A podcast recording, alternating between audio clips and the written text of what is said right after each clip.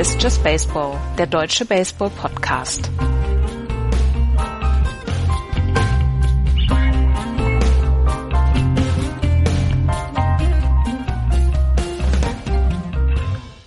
Viel passiert in den letzten Wochen. Hallo, liebe Leute, zu einer neuen Ausgabe von Just Baseball. Die Nummer 229. Hallo Florian. Schönen guten Tag. Und hallo Andreas. Guten Tag. Dieses Wochenende gab es äh, die äh, Einführungszeremonie der 2018er Klasse der Hall of Fame in Cooperstown und es sind sechs neue Mitglieder begrüßt worden. Vier, die von der äh, National Baseball Association, Writer Associations gewählt worden sind und zwei, die vom Komitee ernannt worden sind. Die vier gewählten Mitglieder sind einmal Chipper Jones, den, äh, der die, äh, den höchsten Bailout dieses Jahr hatte mit 97,2 Prozent. Vladimir Guerrero ist gewählt worden, Jim Thorne und Trevor Hoffman. Sind da Überraschungen bei, Andreas? Nee, Chipper Jones, das war von vornherein, war das ähm, quasi, ja, es war quasi eine ganz, ganz sichere Geschichte, dass Chipper Jones auf jeden Fall in die Hall of Fame gewotet werden würde. Es gibt, wenn, wenn man sich MLB TV anschaut, gibt es immer noch so seinen Walk-of-Home Run von seinem letzten Spiel für die Atlanta Braves äh, Ende 2012. Man muss ja fünf Jahre ähm, als Rentner da sein, beziehungsweise fünf Jahre seit seinem Rücktritt müssen vergangen sein, bevor man überhaupt in die Hall of Fame gewählt werden darf. Es war sein erstes Jahr, wo er eligible war und deswegen ist er sofort drauf gewotet worden. Das war überhaupt keine Entscheidung, äh, gar keine ähm, Entscheidung, die in irgendeiner Weise angezweifelt worden ist auf Vladimir Guerrero. Ähm, da wollte man vielleicht dann auch noch so ein bisschen dafür sorgen, dass er in die Hall of Fame kommt, bevor sein Sohn ähm, in die Major League kommt. Jim Thome und Trevor Hoffman. Trevor Hoffman ist einer der, ähm, ich glaube, einer der ersten Pitcher, die als Closer ähm, auf die in die Hall of Fame kommen. Er hat quasi nur als Closer gearbeitet ähm, und das war dann auch nicht unbedingt überraschend. Also die Namen, die man dort jetzt sieht, sind nicht überraschend. Dass es jetzt sechs Namen sind, ist der größte, ist die größte Hall of Fame Induction seit 1939. Also es gab nie so viele Spieler, die gewählt worden sind. Ähm, das ist die Anzahl ist überraschend, aber die Namen an sich sind keine Überraschung. Und dann sind noch dazugekommen äh, vom Komitee äh, Jack Morris und Alan Trammell, Florian. Ähm, bei, bei Jack Morris gab es die interessante Diskussion, dass man sagt, hm, sind seine Zahlen, die er in seiner Karriere aufgelegt hat, eigentlich gut genug? Tigers Pitcher, 93er äh, Karriere IAA und in Anführungsstrichen nur ein 44er Wins above Replacement für seine Karriere. Normalerweise ähm, sagt man Pitcher, du solltest halt mindestens ein 60er Wins above Replacement haben. Aber ähm, man, man, man äh, biegt sich die Geschichte so zurecht, dass man sagt, hey, Jack Morris hat 1984 in der World Series für die Tigers zwei Spiele gepitcht. Er war eine, eine konstante in der 80er, in den 80er Jahren der Tigers, eines der besten Teams in den 80er Jahren. Er war ähm, ein, ein, ein, ein Workhorse und die Geschichte wäre nicht fertig erzählt, ähm, wenn man ihn nicht in die Hall of Fame äh, setzen würde. Gehst du da mit? Ähm, ich meine, deswegen ist er über das Komitee reingekommen. Ne? Die, genau, die genau. Baseballs genau. Right Association hatte gesagt, das reicht nicht. Seine Statistiken reichen nicht und wenn wir nur Statistiken als als äh, Grundlage nehmen würden, dann passt es halt nicht. Übrigens ja auch bei äh, äh Vlad Guerrero, ne? So, also er war ein Top Spieler, keine Frage, aber war jetzt ja nicht unbedingt, äh, also da gibt's Leute, die besser sind als er oder besser gewesen sind in der Ära, in der er gespielt hat. Ähm, da, da, ich glaube aber, dass das hattet ihr ja mal zusammen mit dem Jürgen Kalver besprochen. Die, das ist ja nichts, was jetzt irgendwie, wo Statistiken gesammelt werden und ähm, man guckt, wer war der Beste in dem und wer war der Beste in dem, sondern es geht ja so ein bisschen auch darum, die Geschichte der MLB zu erzählen. Und da gehören eben solche Leute dazu, wie Jack Morris. Du hast es gerade erwähnt, der sehr, sehr viele Jahre für die Detroit Tigers auf dem Mount stand und ein wichtiger Bestandteil dieser Franchise war. Ähm, ich glaube, dass es völlig in Ordnung ist, denn es ist ja eigentlich nur ein Museum und es ist ja jetzt nichts, wo du sagst, das war der beste Spieler in dem Bereich und deswegen ist er in der Hall of Fame. Okay. Also ja, also die Hall of Fame ist ja ein Museum. Ne? Man muss es, man muss es äh, nochmal sagen. Das ist ja nun nichts, wo man sagt, äh, hier zählen nur reine Statistiken oder was auch immer.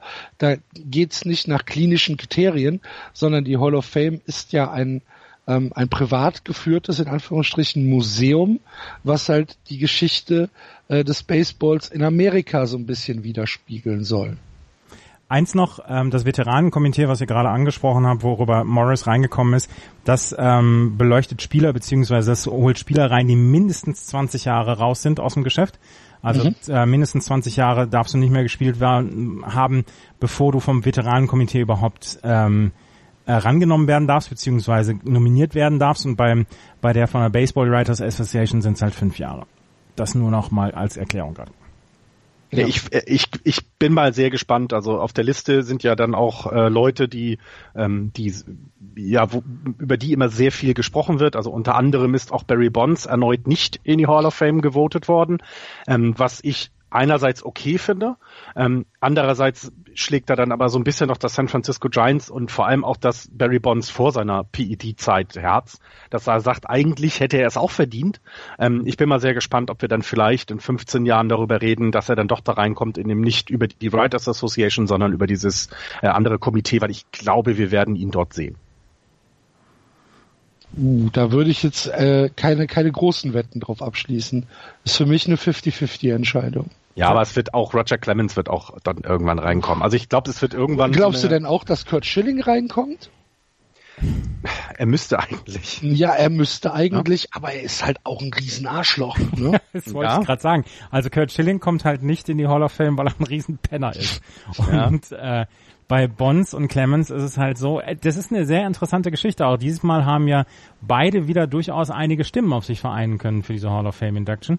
Ähm, also bei Kann man ja kurz sagen, Barry Bonds 56,4 Prozent, 238 Votes und Roger Clemens sogar noch vier Votes mehr, 242 Votes.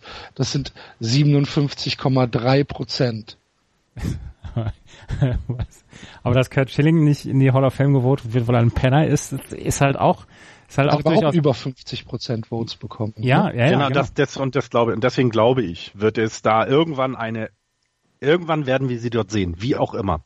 Ich weiß nicht, was sie machen werden, denn ähm, es ist so ein bisschen wie die äh, Hooligan-Ecke im äh, äh, äh Museum in Manchester.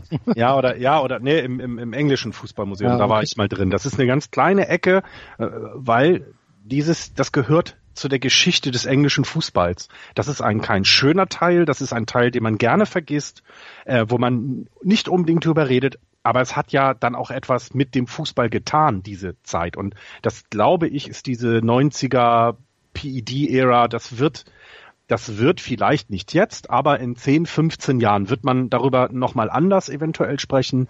Und dann kann es gut sein, dass man sagt, so, dann haben wir das jetzt alle mal diskutiert, dann haben wir es besprochen und dann nehmen wir sie jetzt mit auf und vielleicht immer mit einem kleinen Asterix dabei, wo dann drin steht, ja, aber das war in einer Ära, in der alle Spieler bis oben äh, unter die Hutkrempe gedopt waren. Vielleicht ist das so, denn du kannst es ja nicht verleugnen. Also es, sie reden ja überall darüber und wir reden jetzt schon wieder darüber und das gehört einfach dazu. Es ist übrigens ein Asterisk und kein Asterix. Ich sage aber immer Asterix, weil ich dann mir immer vorstelle, dass da so ein kleiner Gallier mit mit so einem komischen Hut und weißt du? Das, Alles klar. Äh, und dann noch eine lustige Geschichte zu Chipper Jones. Als ich angefangen habe, Baseball zu gucken, da war Chipper Jones gerade Rookie bei den Atlanta Braves. So alt Jetzt ist er 1963. Das heißt, ich bin verdammt alt. Kurz Himmel, Herrgott. Und er ist so verdient. Der, also das finde ich, äh, also für mich, also im, in der, in der, wo ich jetzt Baseball geguckt habe, Jim Thome war ein bisschen Richtung Ende dann schon bei mir, aber Chipper Jones, das ist so, das ist so ein verdienter All, äh, All, äh, Hall of Famer. Ich, ich weiß nicht, der, das ist Mr. Baseball in der Zeit gewesen. Der, das war ja ein mega Talent und der hatte, der hat die Franchise ja auch geprägt. Also äh, absolut äh, richtige Entscheidung und der, der Rest auch. Also alles gut, alles super, gute Entscheidung. Okay.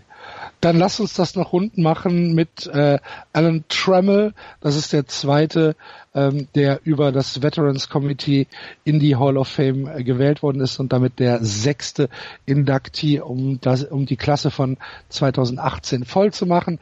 Ebenfalls äh, lange Jahre Tigers-Spieler, war ein Shortstop, 70.7 äh, Karriere, Wins above Replacement, ähm, hatte halt so ein bisschen in Anführungsstrichen das Pech, dass er als Shortstop äh, immer die Nummer zwei hinter Kyle Ripken war.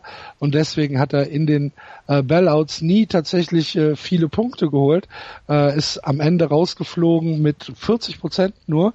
Und jetzt über diesen Weg des Veterans Komitee äh, in die Hall of Fame gekommen. Das heißt, wir haben im Prinzip diese äh, Tigers Mannschaft der äh, späten 80er Jahre haben wir dann äh, hier jetzt auch in der Hall of Fame gebührend abgebildet. Und äh, damit haben wir das Thema eigentlich. Oder gibt's noch was zu sagen zu der Hall of Fame? Nee. Wer sich äh, ein bisschen mit äh, dem Gesamtkonstrukt der Hall of Fame beschäftigen möchte und unsere Jubiläumsausgabe von damals noch nicht gehört hat, die 100, die empfehlen wir dann. Da haben wir mit Jürgen Kalver glaube, fast eine Stunde, oder? Ja. Mhm. Über, äh, über die Hall of Fame äh, gesprochen, über die Geschichte, über Cooperstown an sich. Und äh, wer da mal reinhören will, das ist unsere Ausgabe 100 äh, und da in das Segment mit Jürgen Kalver gehen.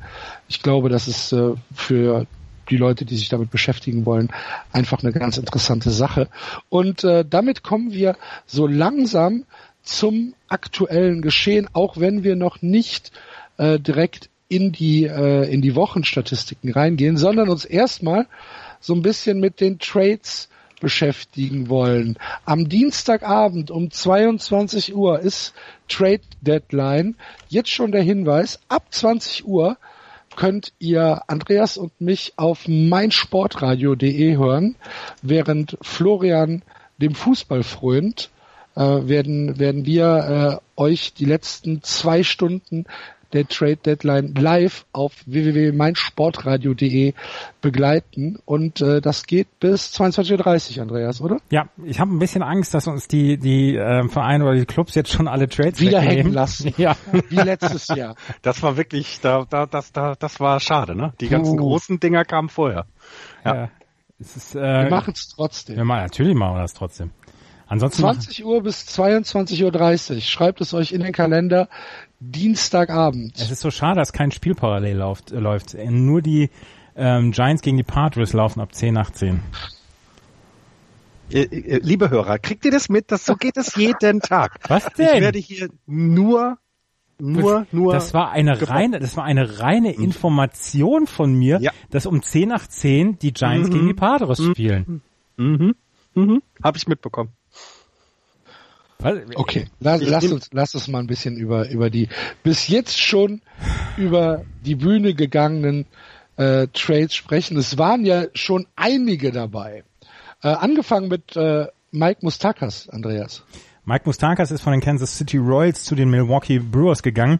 Die Milwaukee Brewers hatten ein bisschen äh, ja Probleme im Infield, beziehungsweise sie brauchen sie brauchten noch ein ein Power Bat fürs Infield und da haben sie sich Mike Mustakas geholt und ähm, dort, ja, Mike Mustakas ist einer derer, die 2015 im Championship-Team der Royals waren. Und so langsam fällt das 2015er Royals Championship-Team auseinander. Wer Royals-Fan ist, wird sicherlich das alles mit einem weinenden Auge dann ähm, so ein bisschen verfolgen.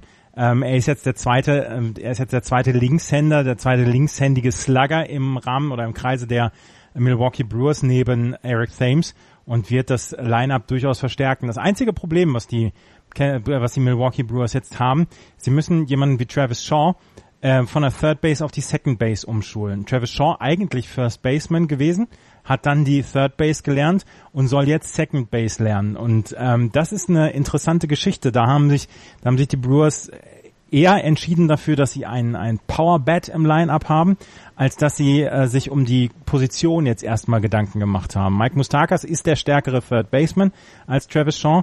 Travis Shaw möchte man trotzdem nicht aus dem Line-Up raushaben und ähm, jetzt muss er halt die Second Base lernen. Er hat selber gesagt, er, ihm ist es ihm ist es egal, wo er spielt. Er spielt da, wo man ihn hinstellt. Aber die Second Base ist halt schon auch ein bisschen noch was anderes als die Third Base. Und ähm, das wird eine sehr, sehr interessante Geschichte werden. Die Brewers Produktion auf der Third Base war halt unterdurchschnittlich in dieser Saison. Zwölfter in der National League beim Average, neunter im On-Base Percentage, siebter beim Slugging. Und das war ähm, etwas, was den, was den Milwaukee Brewers gefehlt hat und was sie meinten, verstärken zu müssen. Und jetzt müssen sie halt so ein bisschen mit den Positionen dann auch jonglieren. Sie haben dafür abgegeben äh, Brad Phillips und äh, Jorge Lopez. Brad Phillips ist ein Outfielder mit äh, meiner League-Vertrag und Jorge Lopez ein Pitcher mit meiner League-Vertrag. Das heißt, äh, hier ist es ähm, ja Richtung Richtung äh, Rebuild-Tiefe, ne? Ja.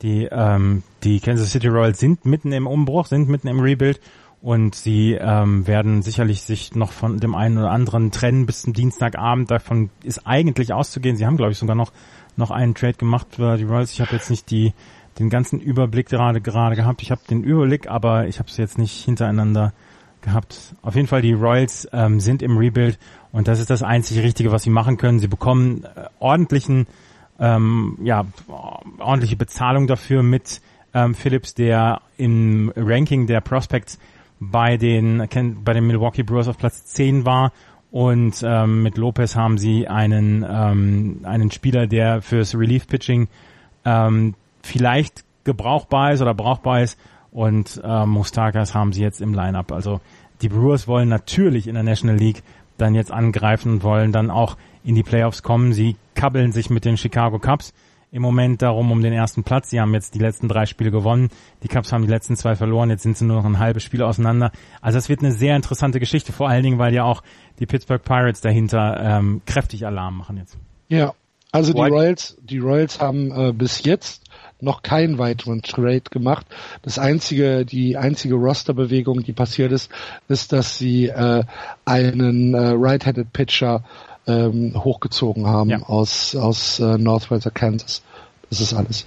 Genau, und die für die Brewers nochmal, ähm, äh, bedeutet es ja nicht nur das Kabbeln um den äh, Platz in der, in der Division, um den ersten Platz. Im Moment sind sie zweieinhalb Spiele vor den Rockies äh, auf dem äh, auf dem einen Wildcard-Platz. Also es geht insgesamt auch für sie jetzt in die Playoffs, äh, um die Playoffs, wie letztes Jahr. Und ich glaube, da der nächste Schritt soll gemacht werden und Mustakas kann so einem Team mit seiner Erfahrung aus den Playoffs auch helfen. Ja, und er kennt das Team halt, ne? Mhm. Der nächste Trade, über den wir reden müssen, ist Ryan Presley von den Twins zu den Astros. Die äh, Astros haben äh, Ryan Presley, der als einer der ja wie heißesten Trading Chips auf dem äh, Bullpen-Markt galt, geholt, äh, haben dafür zwei äh, Prospects abgegeben, Jorge Alcala und Gilberto Celestino. Alcala ist ein äh, right-handed Pitcher und Celestino ist ein Centerfielder und äh, haben dafür halt Presley bekommen, der aktuell bei dem 340er ERA bei 47 zwei Drittel Innings pitched äh, steht. Florian, äh, macht Sinn? Äh, absolut, absolut.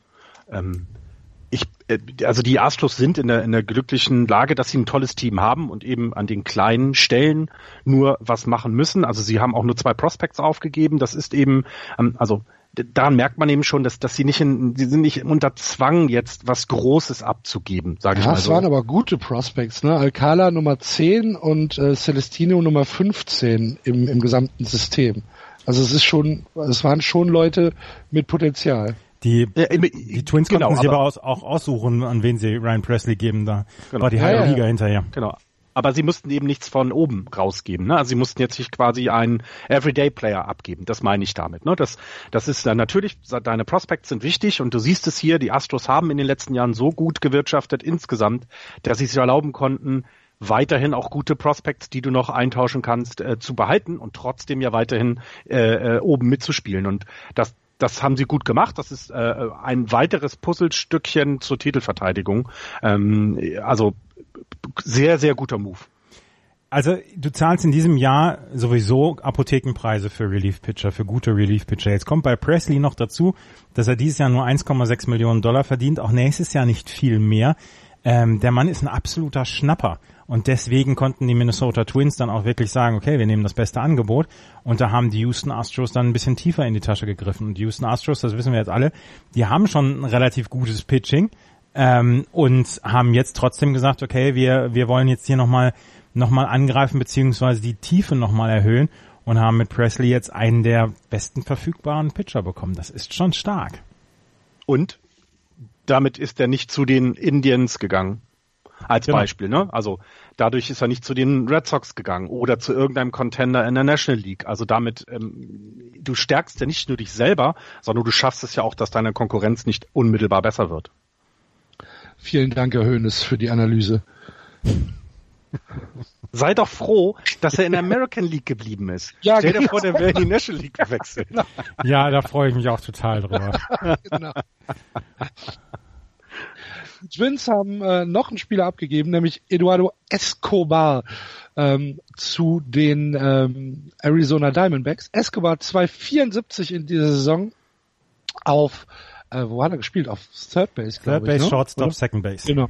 Ah, also so ein, ähm, also ein Infielder kann man sagen. Genau. Mhm. Okay.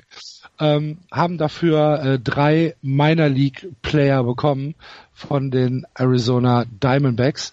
Ähm, Diamondbacks äh, nur knapp hinter den hinter den Dodgers zurück. Äh, seit dieser Nacht ein, äh, ein, ein, ein Rückstand von anderthalb Spielen. Ähm, ja, haben sich halt auf der auf der Third Base Position jetzt verstärkt, wo bisher äh, äh, Lamp gespielt hat. Wie heißt er noch? Äh, Jake, Jake Lamp. Lamp. Mhm.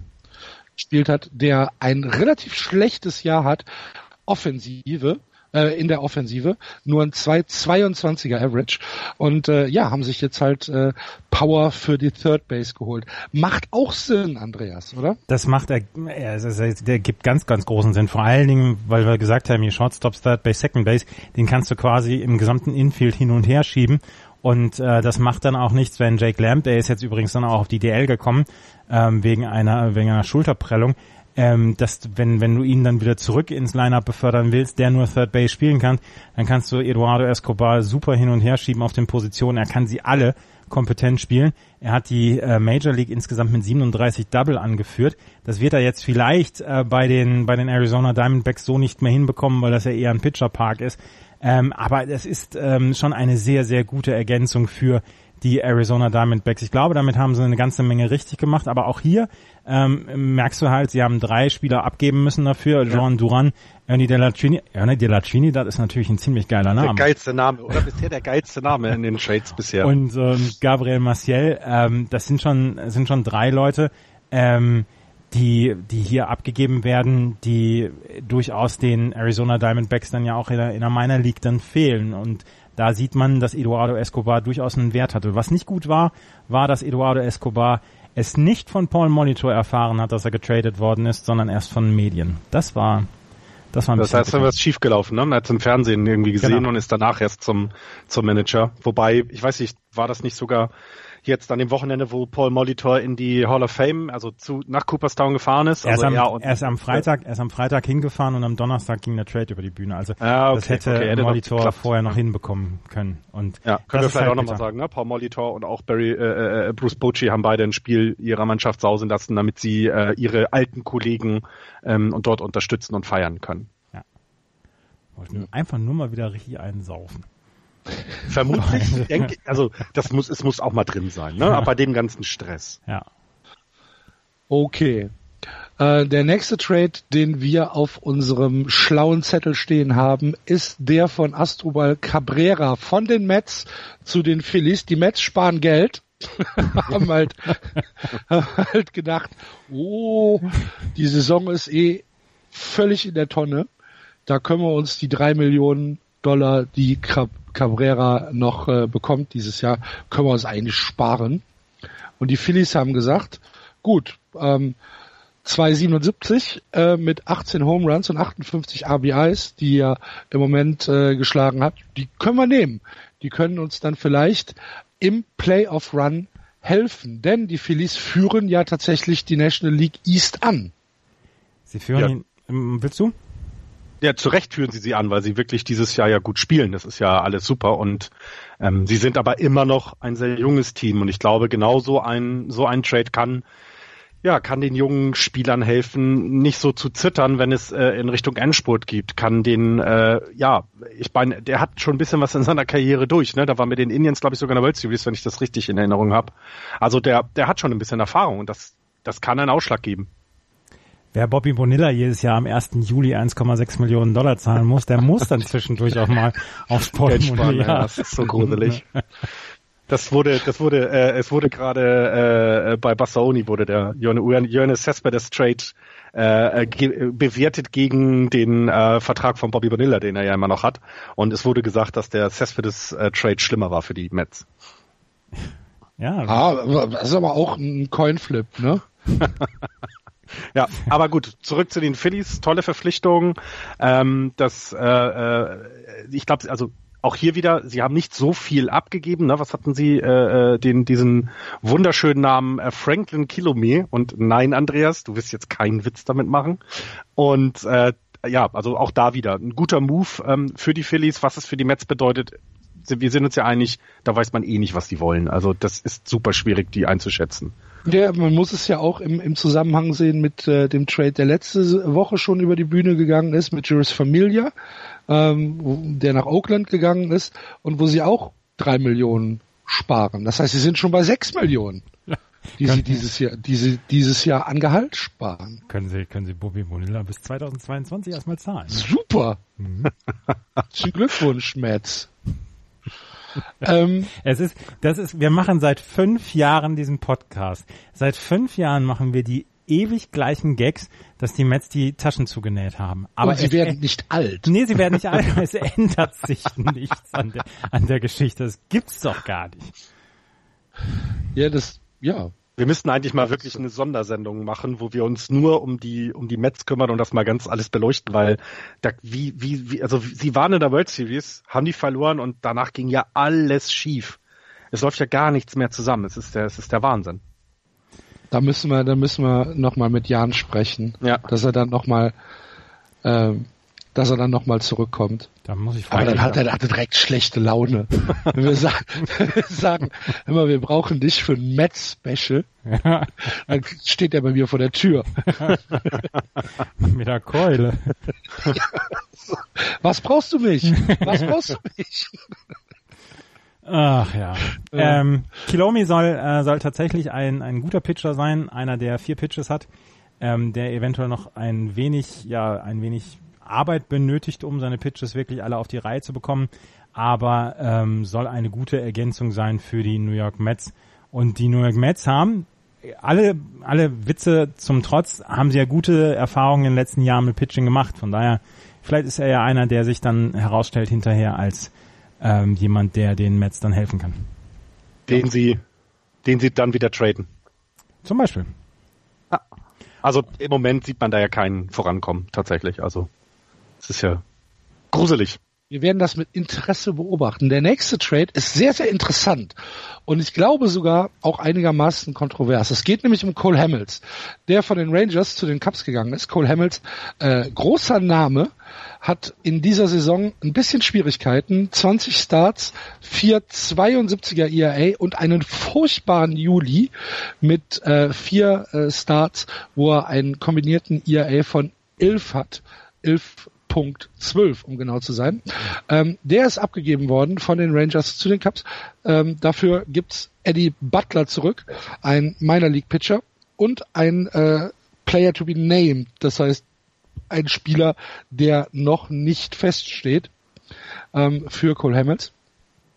Ich bin mir nicht sicher, ob Cole Hamels den Cubs im Moment helfen kann. Ich glaube, das wird der Trade sein, der die Cups ähm, an der Spitze halten wird. Okay. Es wird der Trade sein, der die Cups auch tiefer in die Playoffs kommen lässt. Ähm, aus für vielerlei Dingen. Also du hast jetzt einmal die Chance zu überlegen, was machst du mit Judavish? Ist da was, ist, möchte den noch jemand haben? Ähm, weil du theoretisch den Platz ersetzen könntest. Und die Leistung, die Judavish diese Saison gegeben hat, die kann Cole Hamels auch. Also da verlierst du noch nicht mal was. Andererseits glaube ich, vielleicht ist auch die Umgebung in Texas nicht unbedingt dazu gut gewesen, richtig gute Leistungen aus Cole Hamels rauszubekommen diese Saison. Und bei den Cups ist sie das. Da ist ein Winning-Team, da ist ein junges Team, da ist das einiges los.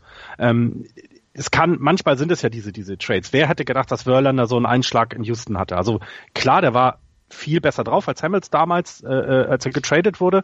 Klar, aber man hat ja auch gesagt, na, der wird immer älter und das ist nicht so gut und diese Saison ist er richtig gut eingeschlagen. Es kann, äh, ich glaube, ich glaube an diesen Trade, ich glaube an die Cups. Das wird eine richtig gute Verpflichtung sein ähm, in den nächsten äh, und vor allem Richtung Playoffs. Das wird ihnen sehr viel helfen. Da hast du eine Waffe mehr.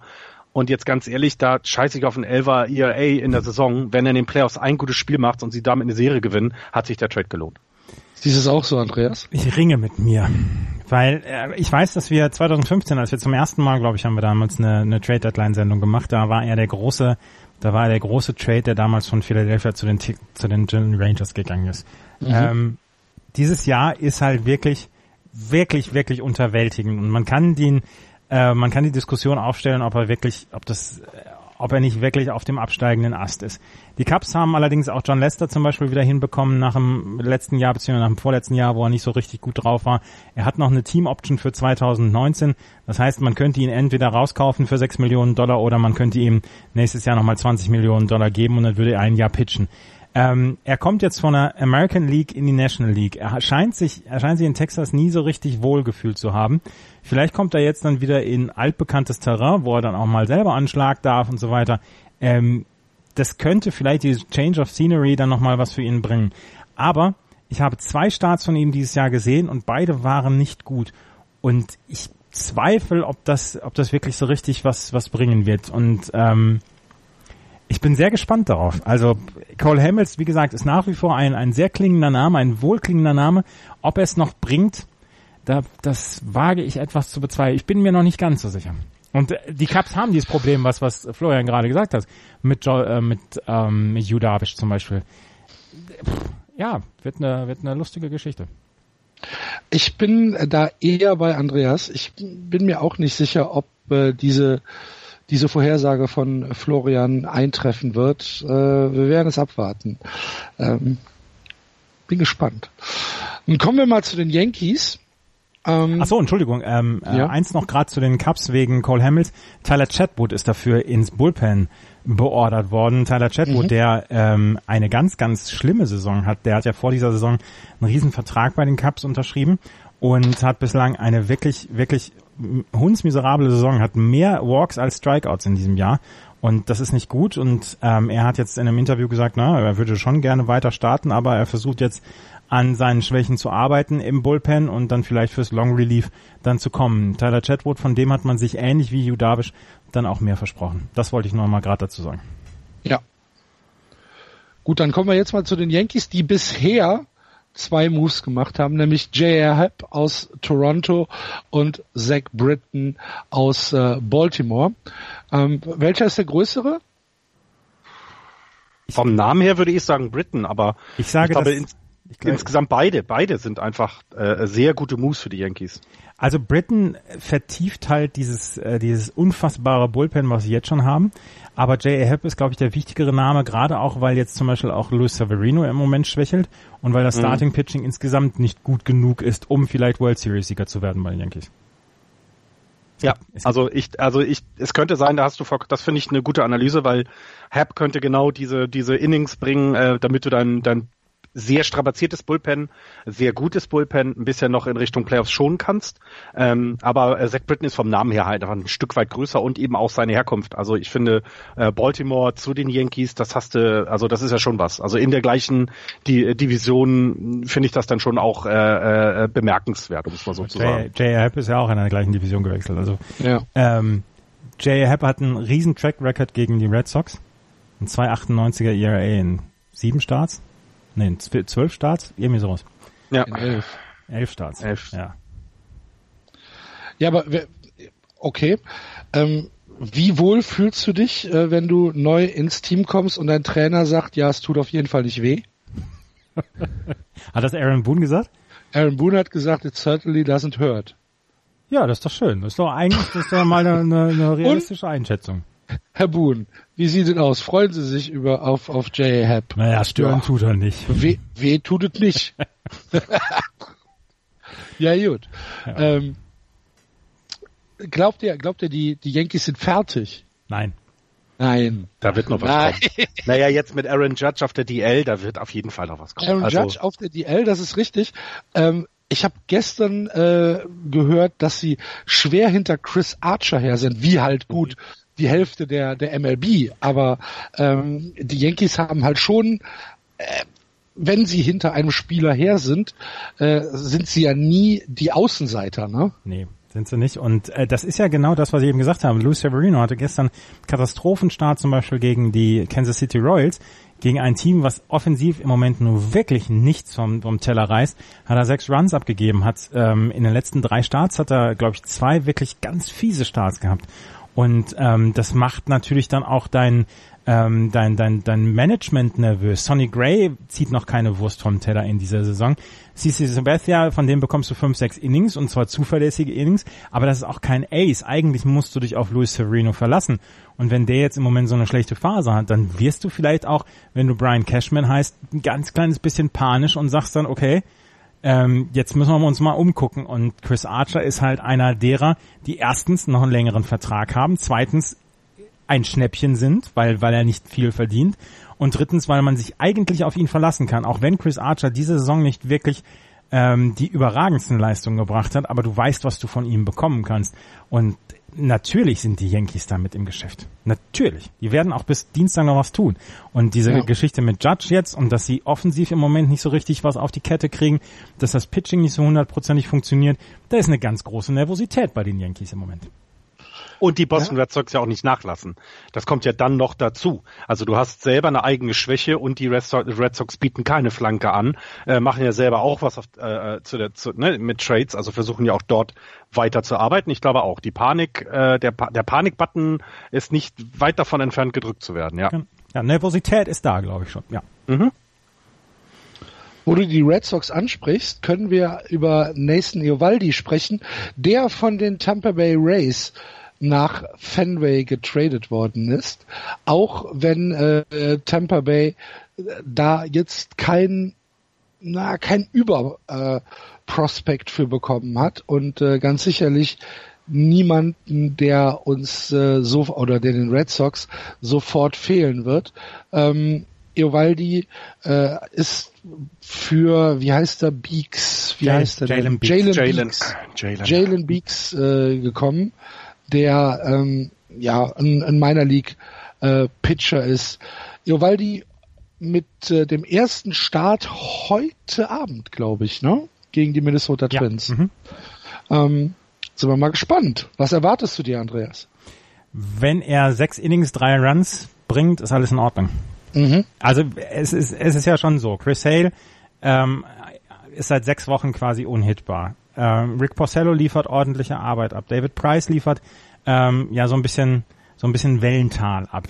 Ähm, das Bullpen, wenn es nicht allzu überlastet ist, ist gut bei den Red Sox. Eduardo Rodriguez hatte ein paar gute Starts, er braucht halt zu viele Pitches für zu wenig Innings.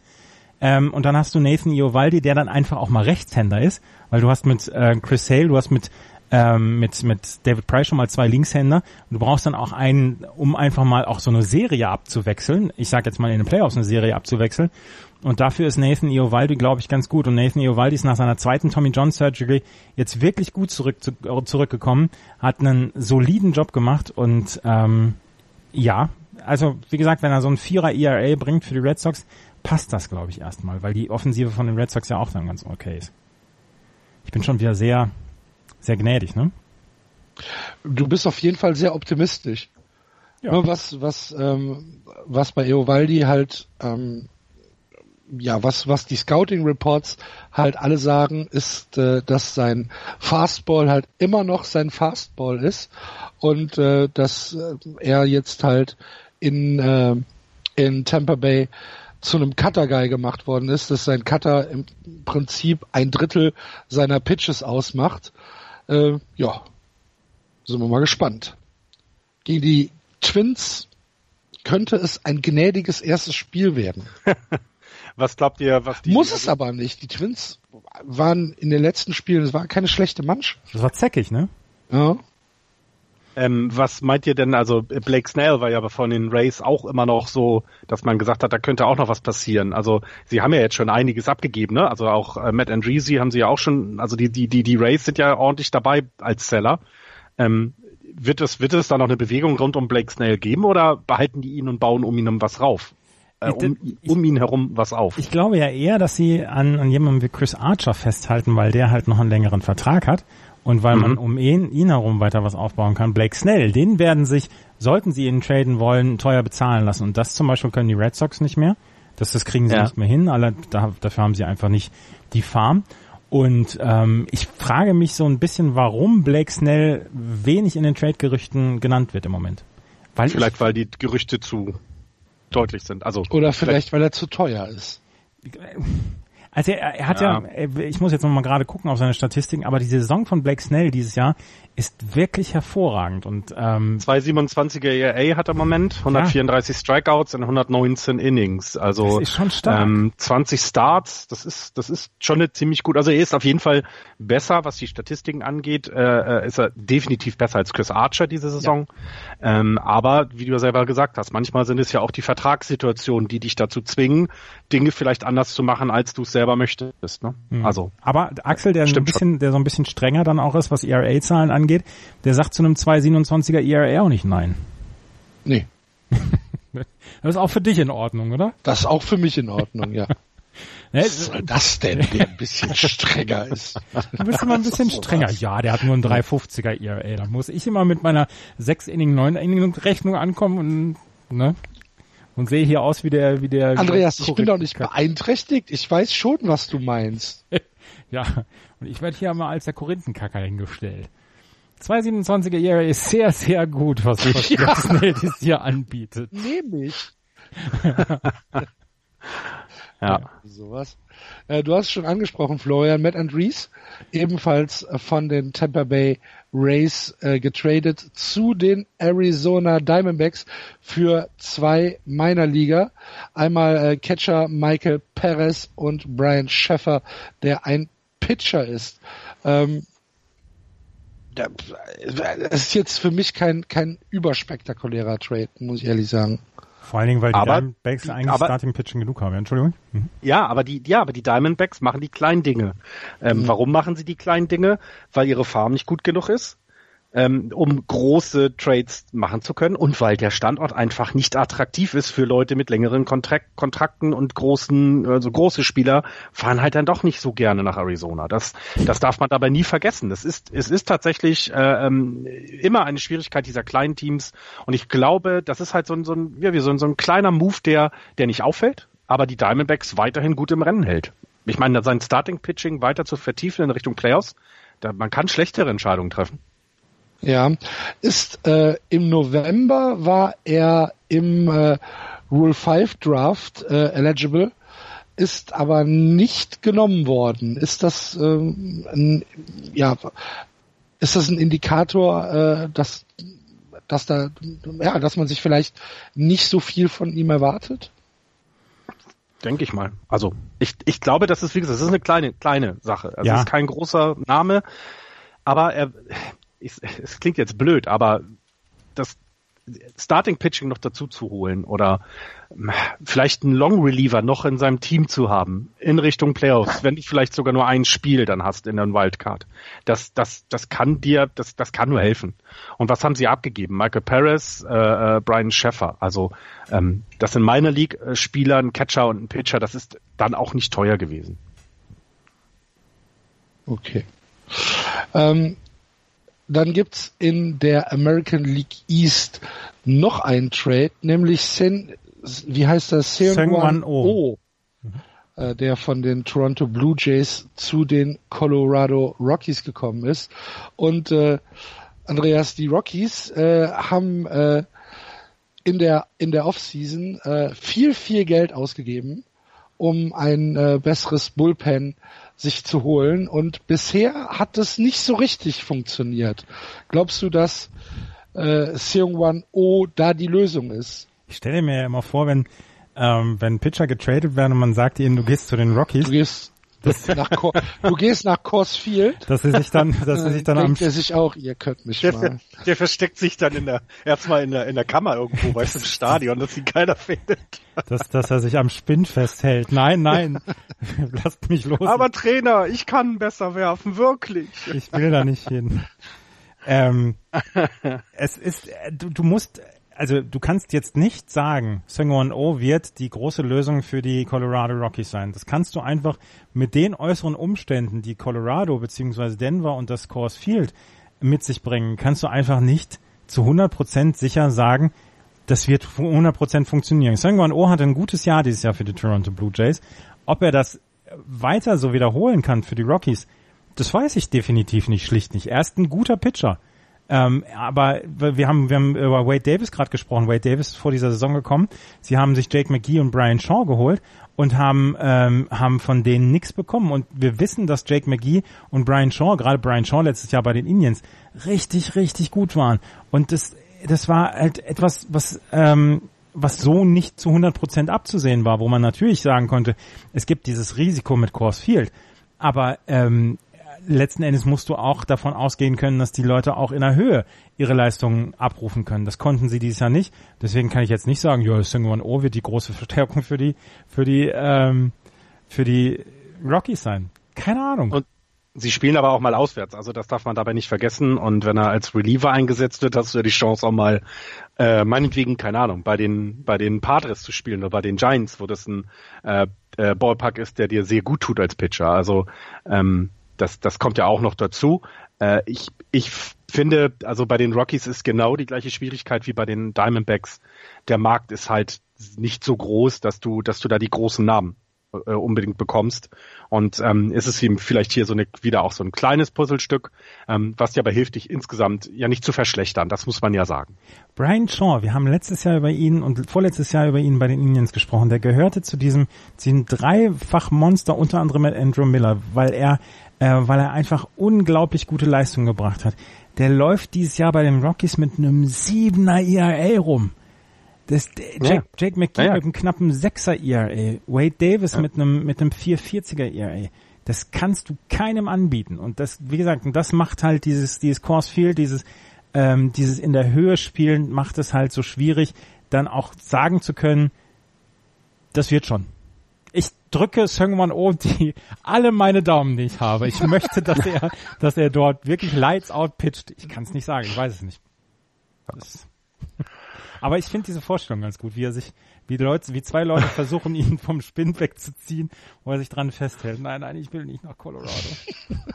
Welcher Name fehlt euch dann bisher in den Trades? Also was, äh, was ist denn da, wo ihr sagt, Mensch, ähm, da kommt erst wirklich am Dienstagabend was? Ist ja fast alles schon weg.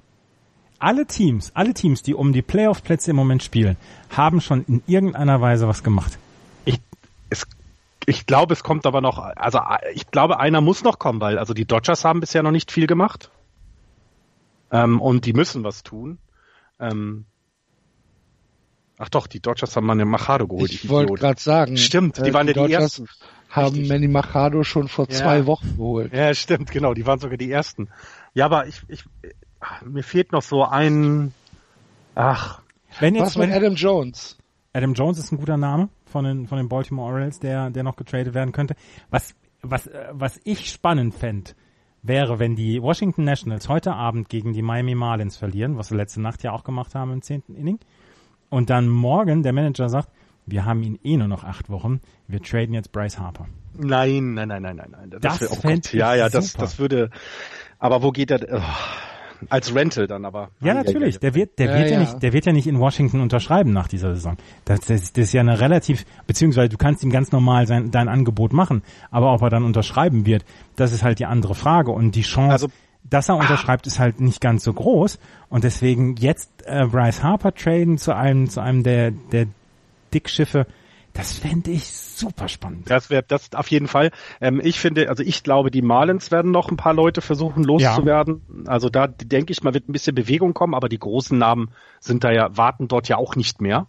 Ne? Also dass du sagst, hey, das ist dann ein Blockbuster. Ähm, ähm, die, haben, die haben auf dem auf dem Relief Market haben sie noch zwei, Kyle Barraclough und ähm, Drew Steckenrider Auch Brad Ziegler, genau. auch Brad Ziegler ja. ist im Moment gut drauf. Also ähm, Real, Real Muto noch kannst du vielleicht noch nennen. Real also Muto das ist ja auch noch einer. Mhm. Selbst Sterling Castro kannst du ja. da auch noch mit ja. einbringen. Ja. Aber hast du gesehen, äh, Axel, die Miami Marlins haben schon 45 Siege. Mhm. Ihnen fehlen nur noch 15. Ihnen fehlen noch 15 Siege. Was was äh, haltet ihr denn von Noah Syndergaard? Es ist, ich finde es, also ich, also es müsste eigentlich was passieren dort. Einer der beiden müsste gehen, glaube ich, wenn die Mets verstehen, also wenn sie nicht nur Geld sparen wollen, sondern auch ähm, die Franchise aufbauen wollen, da muss entweder DeGrom oder Syndergaard gehen. Es, ich kann mir nicht vorstellen, dass die unangetastet bleiben. Also das, nein. Also Syndergaard oder DeGrom? Ja, auf, ich, ich würde jetzt, ich würde auf einen der beiden, würde ich sagen, wir nämlich jetzt äh, festlage müsste es ja, einer der beiden wird getradet. Ähm, die Frage ist nur eben wohin. Also ich weiß noch nicht, mir fällt noch kein vernünftiges Ziel ein. Ähm, aber weil auch die Dodgers, das darf ich nicht vergessen, die sind jetzt äh, in Richtung Lux Luxury Tax unterwegs. Das wollten sie auch unbedingt vermeiden. Also da hätte ich sonst immer sehr hohe äh, drauf gesetzt. Aber es sind ja immer noch die Yankees im, im, im also ich meine, das wäre für die beiden jeweils ja bloß ein Umzug innerhalb der Stadt. Das ist auch günstiger dann, ne? Das darf man auch nicht vergessen. Kannst du brauchst ja bloß kannst, kannst ja mit Taxi umziehen. Kannst ja mit der U-Bahn fahren. Ja. Was mit Markus Stroman? Auch guter, guter Name. Markus Stroman gehört auch zu den Namen, die noch getradet werden können. Also das sind ist ja von den Spielern, ich sage jetzt mal Jacob de Grom und Noah Syndergaard. Das wäre ja das absolut oberste Regal. Gerade Jacob de Grom, den müsstest du wirklich teuer bezahlen jetzt im Moment. Äh, bei Noah Syndergaard wäre halt immer noch ein bisschen äh, zu schauen, ist er, wie verletzungsanfällig ist er. Markus Stroman wäre einer aus dem, ich sage jetzt nicht mittleren oder untersten Regal, sondern so Mitte oben. Also das zweite Regal quasi. Auf, mhm. auf also keine Bückware auf jeden Nein, Fall. Nein, keine, keine, keine Bückware. Äh, auch das wäre natürlich ein Spieler, wo man, wo man sagen könnte, okay, über den könnten wir, über den könnten wir wirklich noch sprechen. Ähm, das sind einige Namen, die wir noch, die wir noch ansprechen können, gerade von von solchen Leuten. Also was, was ich zum Beispiel gelesen habe, ist auch, dass die San Diego Padres äh, Bock haben, Chris Archer zu holen, was auch Sinn mhm. ergeben würde, weil die San Diego Padres sagen, nächstes Jahr sind wir wettbewerbsfähig. Mhm. Und ja, Chris Archer ja. hat noch ein paar Jahre Vertrag, so dass wir ihn jetzt zum Beispiel holen könnten und dann äh, nächstes Jahr hin, hinbekommen könnten. Matt Harvey wird hundertprozentig bis Dienstagabend getradet werden. Matt Harvey hatte gestern nochmal einen richtig guten Start und die Cincinnati Reds hatten, hatten gebetet, ge alle Daumen gedrückt, dass er seinen, seinen Trade-Wert nochmal maximiert. Und das hat er gestern getan. Und ähm, der könnte auch zum Beispiel eine Verstärkung sein im, auf dem, ich sag jetzt mal, auf dem vierten, fünften Spot einer Starting Rotation bei einem der Contender. Und und du darfst nicht vergessen, das Wildcard-Rennen ist in der National League so offen, dass selbst die Giants mit mit mit äh, zwei Spielen unter 500 äh, nur äh, sechs Spiele entfernt sind von dem Platz. Also eine Woche Baseball, was ja deiner Rechnung nach nicht viel ist. Ähm, heißt also, dass sie da auf jeden Fall auch noch viele, viele Kandidaten auf dem Trading-Markt Bedürfnisse haben werden. Und da sind es eben Teams, die sich wieder zurückspielen, wie die Pirates, ne? Das kommen wir nachher noch zu die plötzlich wieder da sind und sich auch überlegen müssen, was machen wir denn jetzt, greifen wir an. Ähm, da sind die Teams wie die Braves, die so lange oben mit dabei waren und jetzt ein bisschen, bisschen nachgelassen haben, ein bisschen, bisschen runtergespült worden sind. Versuchen wir diese Saison schon den nächsten Schritt zu machen das kann man, das sind ja alles Fragen, die den Trademarkt auch beeinflussen. Während ja in der American League hast du ja quasi nur noch die, die, die, die Athletics und dann ja vielleicht noch die Angels mit acht Spielen, was aber auch schon, ja, das braucht dann schon noch, äh, um, um wieder ranzukommen. Hast du hier genug Teams, die noch in Competition sind und was tun müssten? Ja, das, also das, das Rennen beziehungsweise die offenen Fragen in der National League sind deutlich größer als die in der American League. Da gebe ich dir recht. Dann äh, was warten macht, wir mit Spannung auf Dienstag 22 Uhr. Eins noch gerade, was machen die Red Sox auf der Second Base zum Beispiel? Wo jetzt Rafael Devers auf die auf die DL geht, ähm, Eduardo Nunez rübergehen muss und jetzt hat man Brock Holt und Su Wei Lin im Moment und von Dustin Pedroia weit und breit nichts zu sehen. Was macht man jetzt auf der Second Base? Ian Kinsler zum Beispiel? Ich weiß halt nicht, ob die Red Sox äh, ist Brian Dozier über, nicht auch? überhaupt die Möglichkeit haben, noch groß was zu machen, weil du hast es eben schon gesagt, die Farm ist relativ leer. Ja. Und ähm, Also wenn, wird's nur über irgendeinen Rental gehen. Ja, ja, und da wäre zum Beispiel Brian Dozier, was Florian gerade gesagt hat. Ja. Das, das wäre noch das, weil der wird auch äh, gerüchtet in, in San Francisco. Gerüchtet? Ähm, da wird er auch, wird sein Name jetzt schon äh, genannt und, und ich, das ist aber genau so eine, eine Situation, die dir jetzt kurzfristig helfen könnte und dann kann man am Ende der Saison sehen, was, wie es weitergeht. Also, ich glaube, ich glaube auch die, die Red Sox sind noch nicht ganz am Ende. Die müssen halt eben mit den Schwierigkeiten umgehen, die, die ihr gerade genannt habt, mit dem, dass sie da auf der Farm eben nicht mehr die großen Prospects warten und du möchtest eben Leute, die jetzt schon Everyday Player sind, ähm, möchtest du jetzt nicht äh, für, also da muss es schon was Großes sein, für den du dann jemanden abgibst. Und ich meine, wir haben es bei den Yankees diskutiert, da wurde angefragt, ne, dass da irgendwie Gleiber Torres und wie sie alle heißen. Und da, da wurde gelacht und aufgelegt. Und ähnliches wird es ja bei den Red Sox bei nicht wenigen äh, Spielern sein, wo die sagen, nein, nein. Also ihr könnt uns zwar hier, keine Ahnung, Bryce Harper anbieten, aber dafür erhaltet ihr auf gar keinen Fall Penitendi oder wie auch immer. Also das ist ja, kommt ja dann noch erschwerend hinzu. Ähm, ähm, wobei eben ja mit kleineren Deals du dich ja auch verstärken kannst. Ähm, ich bin ich bin gespannt, was auch die Red Sox da machen, denn ist, wenn wir dann zur Saison kommen. Im Moment sieht's ja gut für sie aus, aber du willst ja du willst ja nicht, dass die dein Gegner schlechter wird und du nichts tust. Also ein Dave Dombrowski ist halt auch niemals am Ende. Ne? Der, also ja. der ja. hat den der hat den das Was für ein überragender Satz. Ein Dave Dombrowski ist nie am Ende. Nee, ist er auch nicht, weil der, der hat Hört Hand, sich nach Fallout 7 an. Ja, der hat, der hatte die Hand immer am Telefon. Und mhm. der ist auch, der ist ja auch nicht schüchtern, was, was große Trades angeht. Das stimmt. Aber er ist manchmal zu enthusiastisch. so dieses, dieses Oprah Winfrey, Winfrey. Ja. Du kriegst einen Prospect, du kriegst einen Prospect, alle kriegen Prospect. Aber genau. Und, und äh, äh, die Besitzer sitzen daneben so, oh Mann. Hat er wieder seine fünf Minuten. Ja. holt ihn von der Bühne, holt ihn holt die Medikamente. Ja, äh, um noch bei der Trading Deadline nochmal äh, vielleicht auch auf mein kleines Team äh, einzugehen. Das ist ja auch super schwierig gerade für die Giants, weil die letzten zehn Tage waren nicht gut äh, und und das vor der Trading Deadline. Jetzt kommen so merkwürdige Aussagen wie, äh, ja, wenn wir Bayer sein können, sind wir Bayer. Das ist so ganz komisch. Also die wissen auch im Moment nicht, wohin, wo vorne, wo hinten ist, was, was tatsächlich noch alles möglich ist. Denn jetzt sind siebeneinhalb Spiele auf die Dodgers, es sind fünfeinhalb auf die Rockies. Das ist schon, das ist schon sehr viel Baseball, was noch gespielt werden muss. Klar, aber du musst dich ernsthaft richtig strecken, um noch irgendwie in Contention zu bleiben. Und dafür dann wieder etwas aufgeben, was du jetzt so langsam aufgebaut hast, ist super schwierig. Also auch da wird es noch für mich auch noch interessant, was, ob überhaupt irgendwas passiert. Ja, ja, spannend. Nochmal der Hinweis, Dienstagabend, äh, Dienstag ist der 31. Juli ab 20 Uhr www.meinsportradio.de einschalten. Da gibt's eine Live-Sendung von uns zur Trading Deadline, die natürlich auch dann äh, später äh, bei uns im äh, Blog oder im, im Feed äh, als On-Demand-Podcast erscheint, aber live ist es natürlich tatsächlich ein bisschen lustiger. Vor allen Dingen, wenn gar nichts passiert und Andreas und ich uns anderthalb Stunden anschweigen. Das erscheint dann wenigstens noch im Feuilleton. Oder, ne? oder wenn, oder wenn ein Riesen-Move passiert und die Red Sox irgendwie zwei Topspieler abgeben für, ne, also dann ja. glaube ich, dann explodiert dann es. Explodiert alles. Bets, ja. Nein, Bets, äh, Bets für Bryce Harper. Auch dann zünde ich alles an. Dann zünde ich allerdings auch alles an. Das, das ist auch sehr verständlich. Ich ja. würde das genauso tun. Ja. Wird aber nicht passieren. Also wenn Dave Dobrowski Mookie Betts abgibt, dann... Nein, das wird ja nicht passieren. Wird nicht passieren. Nein, wird nicht passieren. Gut.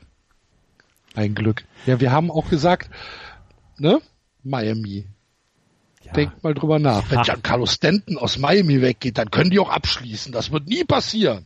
Ja, das ist aber ja noch, also, das ist aber auch nicht so richtig vergleichbar, weil 300 Millionen Dollar Vertrag und so weiter. Ne? Ja. Nochmal.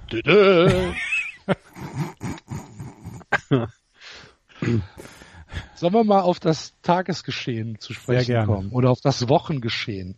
Wir haben ja jetzt schon eine ganze Menge über äh, die Teams gesprochen. Das heißt, äh, wir gucken jetzt mal schnell, wie es denn in den Ligen steht und fangen hier in der American League an und dort im Osten. Die Boston Red Sox immer noch nicht mit einer 700er Winning Percentage. 73, 33. Nervt dich 689 als Percentage plus Nervt. 174 Run Differential. Nervt dich das Eine von zwei Mannschaften in der gesamten American League, die in den letzten zehn Spielen einen positiven Rekord haben. Nervt es gibt original nur zwei Mannschaften in der American League, die in den letzten zehn Spielen einen positiven Rekord haben. Wie krass ist das denn? Nervt dich das genauso wie mich, dass sie noch nicht diese 70 Prozent erreicht haben? Och Kinder, jetzt hört bitte auf! Das ist ja nicht zu ertragen. ihr habt 73 Siege, ihr seid fünfeinhalb Spiele vor den Yankees. Also dann noch irgendwelche Forderungen zu stellen, das ist Das sind ja keine Forderungen an äh, Florian. Du, du, du verstehst es nicht, dass mit mit äh, je mehr du hast, umso mehr willst du ja. Ja. ja. Und diese sieben, die hätte ich schon gerne gehabt in der Winning Percentage da vorne. Ja. Aber gut, man kann nicht alles haben. Nee, Wann wart ihr das letzte Mal so gut? Gab es überhaupt schon mal nach, äh, jetzt haben wir, was haben wir, 106 Spiele, so das, guter Rekord? Also 40 Spiele über 500 ist schon, ist schon ordentlich. Und vor allen Dingen, die haben das letzte Mal 1949 100 Spiele gewonnen.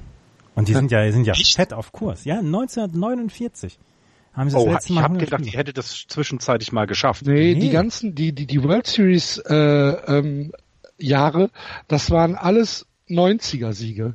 Mhm. Okay.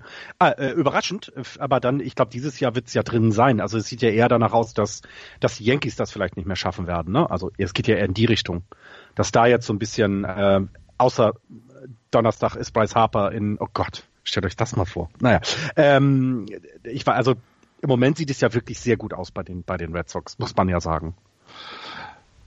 Ja. ja, also 73, 33 die Red Sox. Die Yankees fünfeinhalb Spiele zurück, wie Florian eben schon gesagt hat, 66, 37. Die Rays 53, 52 sind also positiv.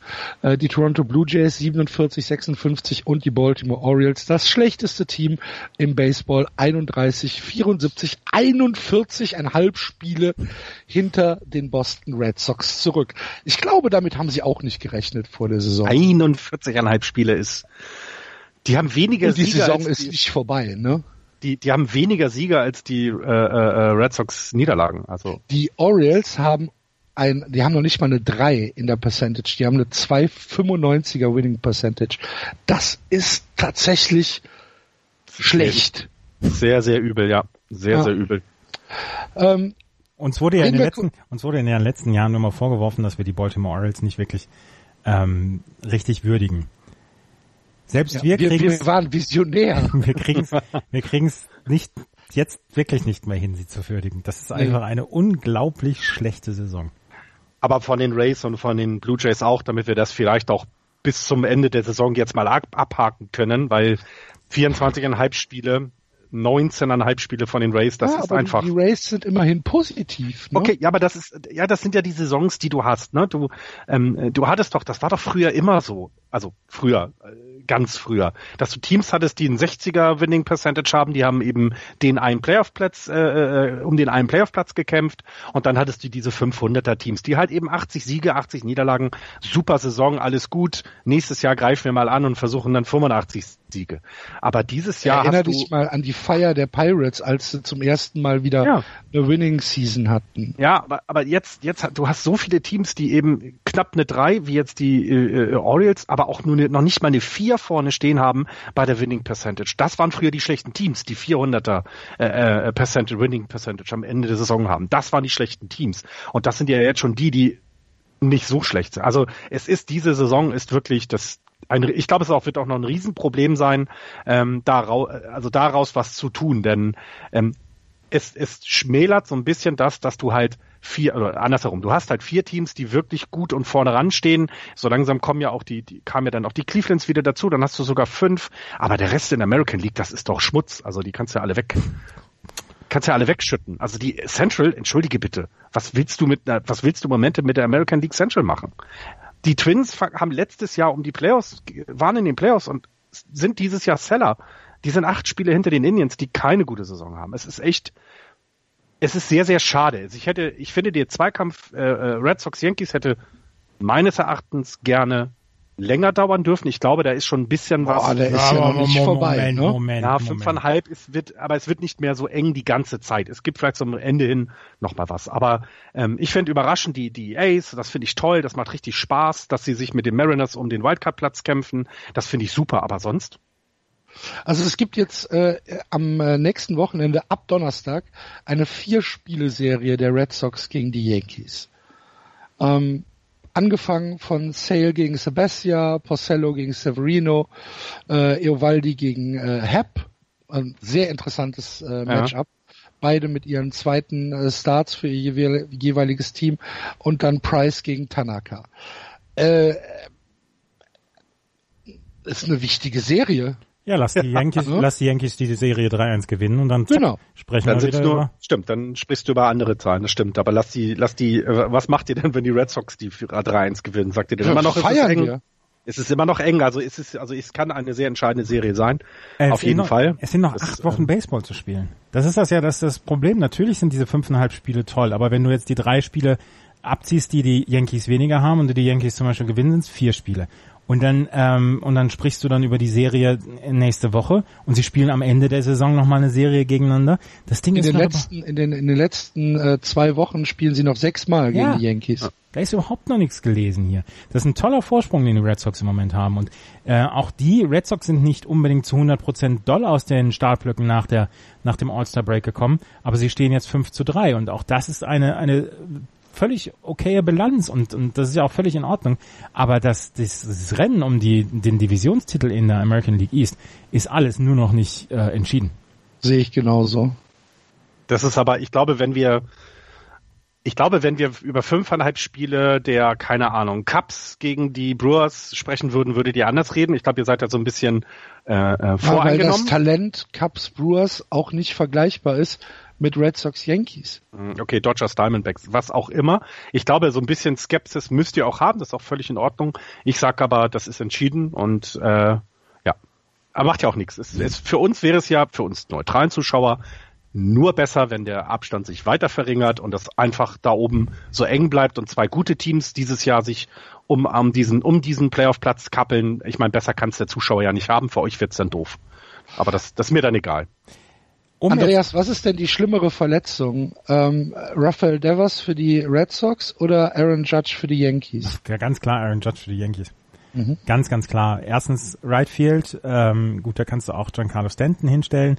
Ähm, zweitens aber die, das, das Bad im Line-Up und äh, da sie auch ohne Gary Sanchez im Moment auskommen müssen, ist das eine, ist das eine unglaublich, ähm, unglaubliche Schwächung für, ähm, für die Yankees und ähm, eigentlich kannst du jemanden wie ähm, Aaron Judge nicht ersetzen. Und das müssen sie im Moment tun. Das müssen sie für die nächsten drei Wochen auf jeden Fall tun, weil er sich halt ein, ein Teil vom Handgelenk gebrochen hat, ähm, mhm. was halt nicht so schlimm ist wie ein normaler Handgelenksbruch, aber was halt auch mindestens drei Wochen dauert. Ob er dann wieder sofort sofort wieder auf 100 Prozent ist, wenn er zurückkommt, ist halt auch die Frage. Ähm, natürlich ist die, die Verletzung von Aaron Judge deutlich dramatischer für die Yankees als die von Rafael Devers für die ähm, Boston Red Sox. Ja, sehe ich auch so, weil du mit, also ich finde, du kannst bei den Red Sox hast du, habe ich das Gefühl jedenfalls, wenn jemand wie was ausfällt, kannst du das versuchen aufzufangen, ohne ähm, einen großen Qualitätsverlust zu haben. Also du hast Qualitätsverlust natürlich, aber er ist jetzt nicht so eklatant wie für die Yankees mit Aaron Judge. Und ähm, das, ähm, also ich meine, so, eine, so jemanden in der Hinterhand zu haben wie Eduardo Nunez, das, das, das ist halt einfach super, ne? Also ja du kannst denn jetzt, du kannst denn jetzt für die Zeit kriegst du die, du kriegst natürlich nicht die äh, Performance von Devers, aber du kriegst jemanden, der, der dich nicht wahnsinnig schlechter macht. Und bei Judge, was willst du da tun? Devers, also, hat, Devers hat die meisten Errors ähm, bei den Red Sox. Er hat die meisten Errors auf der Position Third Base Position. Alex Cora hat gesagt, wir, ähm, das ist egal, er ist 21 Jahre alt, den lassen wir lernen. Er ist einfach offensiv äh, ein zu guter, ein zu talentierter Spieler, als dass ich ihn jetzt hier in irgendeiner Weise fallen lasse. Er hat jetzt so in den letzten Tagen so langsam wieder seinen Schwung zurückbekommen, hatte zwischendurch auch einen größeren Slump, aber es bleibt, dass er defensiv auf dieser Position noch nicht noch nicht den Durchschnitt darstellt. Also er ist noch unterdurchschnittlich auf dieser Position der Third Base, die ja wirklich auch dann schwierig zu spielen. mit 21 Jahren aber eher der Normalzustand Wie gesagt, ist, ja, ja, ne? genau, genau. Ja, 21, absolut, 21 musst genau. du da immer dazu sagen. Und du bekommst jetzt mit Eduardo Nunez halt einen Silberrücken auf die Position, der die Position solide ausführen wird, der etwas schlechtere offensive Zahlen auflegt vielleicht als äh, Rafael Devers, aber bei dem du kaum Qualitätsverlust hast, ähm, was die Defensive zum Beispiel angeht. Du brauchst halt jetzt auf der Second Base, brauchst du jetzt halt wirklich gute Leistungen von Brock Holt beziehungsweise Zuwai Lin. Und das ist halt im Moment die, die Schwierigkeit, die du hast. Ja, ich glaube, das ich glaube, ist im Moment die Sollbruchstelle ja, ne, genau. bei, bei, den Red Sox. Ist so. Ähm, lasst uns aber doch nochmal zu den, zu den Yankees äh, zurückgehen, weil das ist ja schon sehr interessant, was dann im Outfield jetzt ohne Aaron Judge passiert. Das heißt, wir gehen davon aus, dass Giancarlo Stanton ins, ins, ins Right Field geht? Ich gehe davon Oder aus. was, womit rechnet ihr? Ich gehe davon aus, dass... Oder äh, eher mit Shane Robinson? Ähm, also im Moment geht Weil Giancarlo Stanton als DH, ich meine, wen, wen wollen sie als DH sonst aufstellen? Sie haben Neil Walker im Moment, sie haben Miguel ja. Andujar, den sie als äh, DH aufstellen. Neil Walker ist ein Infielder, also... Ja, aber du hast auf im, im Infield hast du Andujar, du hast Gleyber Torres, du hast Gregorius, ähm, du hast äh, Greg Bird. Also da kannst du, da kannst du so ein bisschen tauschen. Ich glaube, dass Giancarlo Stanton jetzt sehr, sehr viel mehr Spielzeit äh, im Right Field bekommen wird, weil er auch bei den Marlins Right Field gespielt hat weil mhm. das für ihn keine Umgewöhnung mhm. ist. Ja. Und ähm, deswegen wirst du ihn auf der Third Base Position, äh, auf der auf der Right Field Position bekommen. Und es gibt ja, nicht, es gibt ja auch. Hat Stanton nicht Left Field gespielt bei den Marlins? Nee, Right Field. Right Field? Und ja. es gibt ja, es gibt ja okay. zum Glück auf dem Markt noch Outfielder, die diese Position äh, bekleiden könnten. Also im Outfield. Da glaube ich, findest du ja sogar, also da kann man ja sogar noch was finden dann, wenn jetzt Judge länger bleibt. Also im Moment ist er, glaube ich, nur auf der 10-Day. Mhm. DL, dann, wenn, wenn sich jetzt aber rausstellen sollte, dass das doch etwas langwieriger werden könnte, ähm, und das wird es jetzt in den nächsten zwei Tagen, dann ähm, wird auf jeden Fall dort nochmal ein Call bei, keine Ahnung wo, an, ankommen. Also man hat ja sogar schon äh, äh, spekuliert, ob die Giants nicht zum Beispiel Andrew McCutcheon traden würden. Ähm, und das wären dann so Verpflichtungen, die ich mir bei den Yankees vorstellen kann. Vielleicht wirklich ein Harper, McCutcheon oder José aber Bautista. Eben, bitte? José Bautista. Ja, zum Beispiel. Ja. Das kann man sich alles gut vorstellen, oh, deswegen, das, da wird oh, was passieren. Das macht Sinn. Na? Manchmal mag ich dich nicht, Andreas. Mit José Bautista käme dann auch so ein bisschen noch mehr Sympathieelemente. Oh, das rein. macht Sinn. Es, es, es würde noch ein weiteres Sympathieelement zu den Yankees bringen. ein weiteres Bausteinchen. Ja. Und äh, ja, äh, also da glaube ich, ähm, also die, die, die, die um es abzuschließen, die Verletzungen ähm, der Yankees, äh, der Yankees, die Verletzung von Judge wird die Yankees dazu zwingen, was im Outfield zu machen. Sie können das auch mit Stanton überbrücken, natürlich, das kann er, aber dann fehlt dir vielleicht der Designated Hitter, den du brauchst. Da könnte man sich ja auch umschauen, ob es noch irgendeinen älteren Spieler Henry gibt, der Ramirez. dass, dass der überhaupt noch keinen neuen Club hat. Stimmt. Ja, wir, wir, wir, wir sprechen nachher noch über Matt Holiday, aber dass, dass Henry Ramirez noch keinen neuen Club hat, ja. es, ist, es ist ja bemerkenswert. Das ja. wird schon seinen Sinn haben oder seinen Grund haben. Ja, natürlich, aber welchen, das wüsste ich gerne. Ja. Ich bin mir nicht sicher, ob du es gern wissen möchtest. äh, aber da wird's, also ich, ich glaube, wie gesagt, das wird, das wird, ähm, da wird sich noch was äh, bewegen bei den Yankees, definitiv. Ja, ja, ja, ja, ja, ja. Verdammt, Bautista. Oh, jetzt, jetzt, kannst du nicht so lange nicht schlafen. Ne? Ja. Und wir haben ja noch den Waiver Wire. Ne? Also es kommt ja danach noch die Chance, äh, auch noch Spieler zu kriegen. Also es ist ja noch nicht alles vorbei. Ja. Ähm, zu den Red Sox müssen wir noch sagen, Chris Sale hat seinen eigenen Rekord gebrochen, was mhm. die wenigsten Innings angeht, die man für 200 Strikeouts braucht. Letztes Jahr hat er einen neuen Rekord aufgestellt mit 141 ein Drittel Innings und dieses Jahr hat er die äh, 200 Strikeouts in 136 Innings geschafft. Das ist ganz okay. Ein ich, ich, also wenn ich das jetzt von außen betrachte, wow, ja. ziemlich gut. Ja, Chris Sale ist ähm, richtig, richtig gut.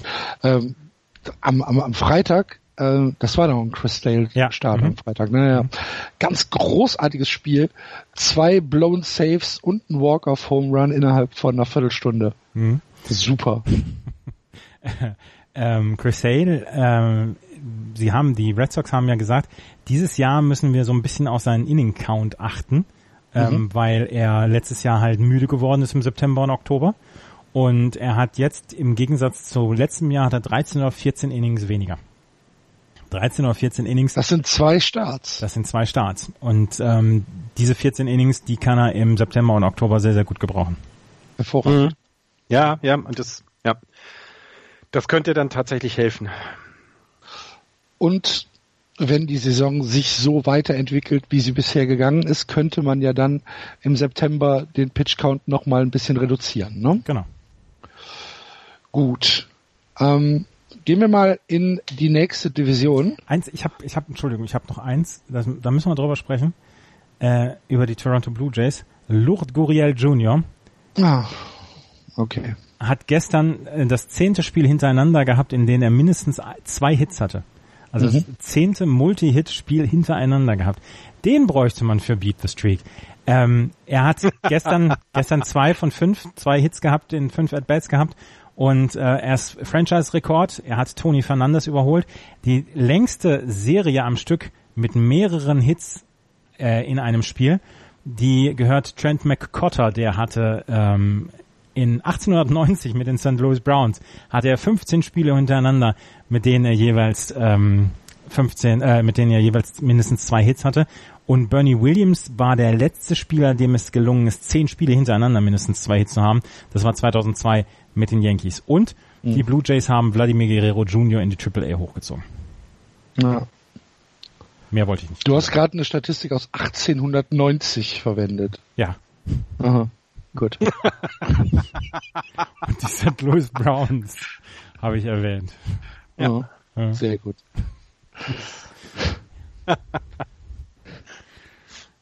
Aufpassen, dass sich Guido Knopp nicht bei dir meldet. So, komm, Indians jetzt. Mal oh ja, die Central. Warten wir schon die ganze Woche drauf. Indians führen 56-47. Dahinter die Twins 48-55. Die Detroit Tigers 45-61. Die Chicago White Sox 37-67. 30 Spiele unter 500 und die Kansas City Royals 32-72. Die Statistiken der letzten zehn Spiele aus der Central Indians 5-5, Twins 5-5, Tigers 5-5, White Sox 5-5, Royals 5-5. Lass uns über die Houston Astros reden.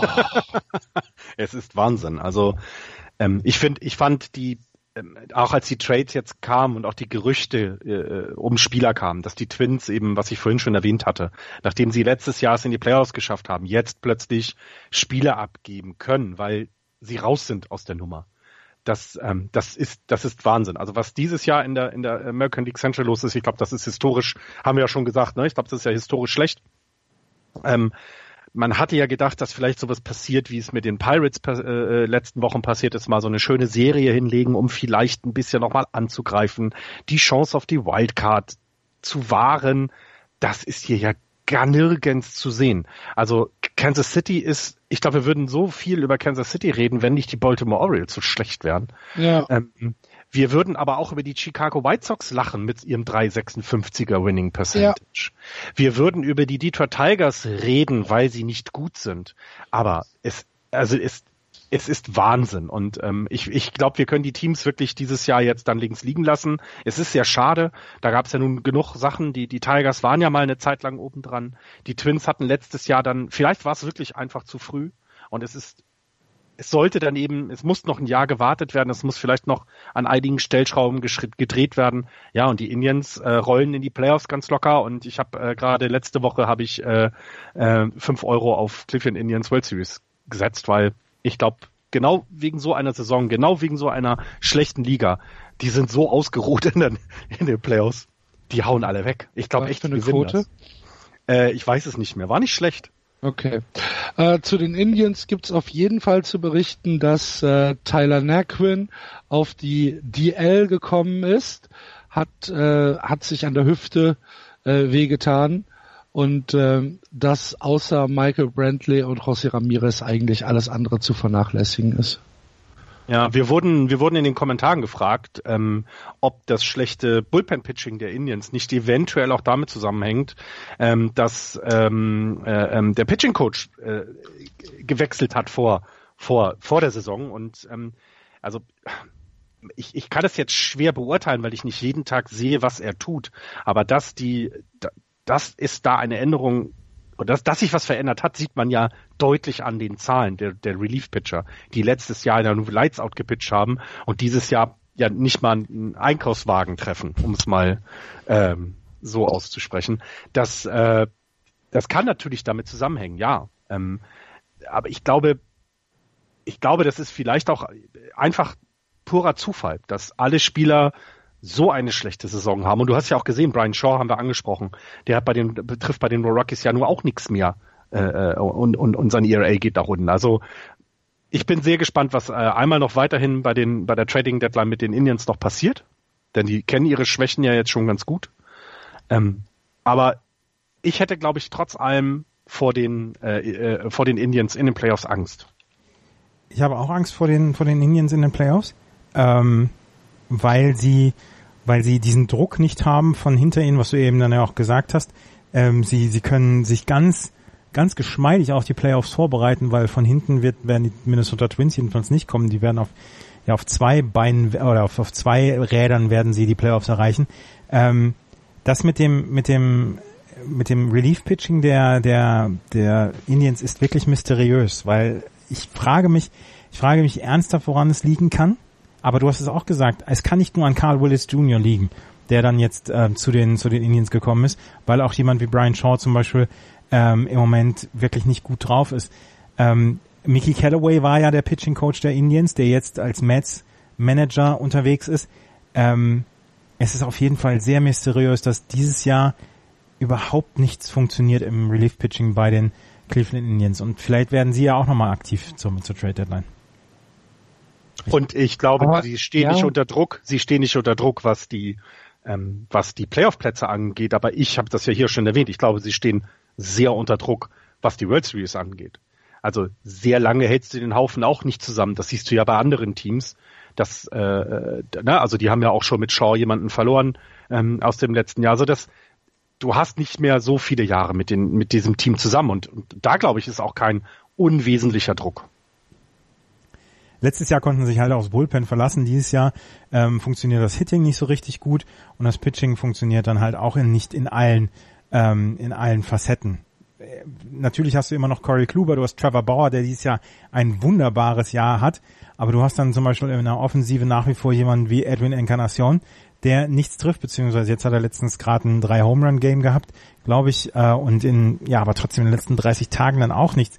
Das ist nichts, wo man sagen könnte, ja, er ist jetzt auf einem guten Weg. Der einzige, der wirklich gute Leistung in den letzten 30 Tagen oder die einzigen, die das gute Leistung gebracht haben, das waren José Ramirez und Francisco Lindor. Ähm, mhm. Und es ist wirklich, wirklich erstaunlich, dass die, vielleicht fehlt ihnen auch wirklich der Wettbewerb in der eigenen Division. Kann ja auch sein, dass, dass sie eventuell in irgendeiner Weise sagen, okay, wir, wir brauchen uns nicht so anstrengen, dass vielleicht das ganz allerletzte Prozentchen fehlt bei den, äh, bei den Indians. Aber, tja. Trevor Bauer jedenfalls hat eine richtig gute Saison. 2,32er ERA. Der hat eine Cy Young Saison, 147 Innings hat er schon geworfen. Auch Corey Kluber ist jetzt wieder gut dabei im unter 300 ERA.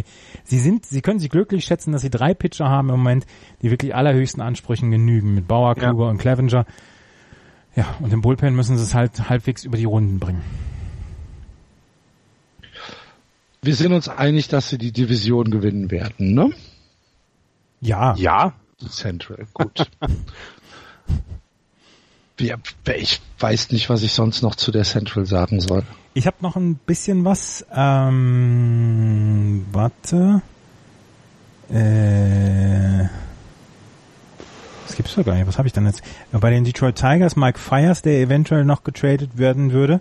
Der hat einen 3,49er ERA in dieser Saison, 2,47er ERA in seinen letzten zehn Starts, hatte eine wirklich richtig gute Phase.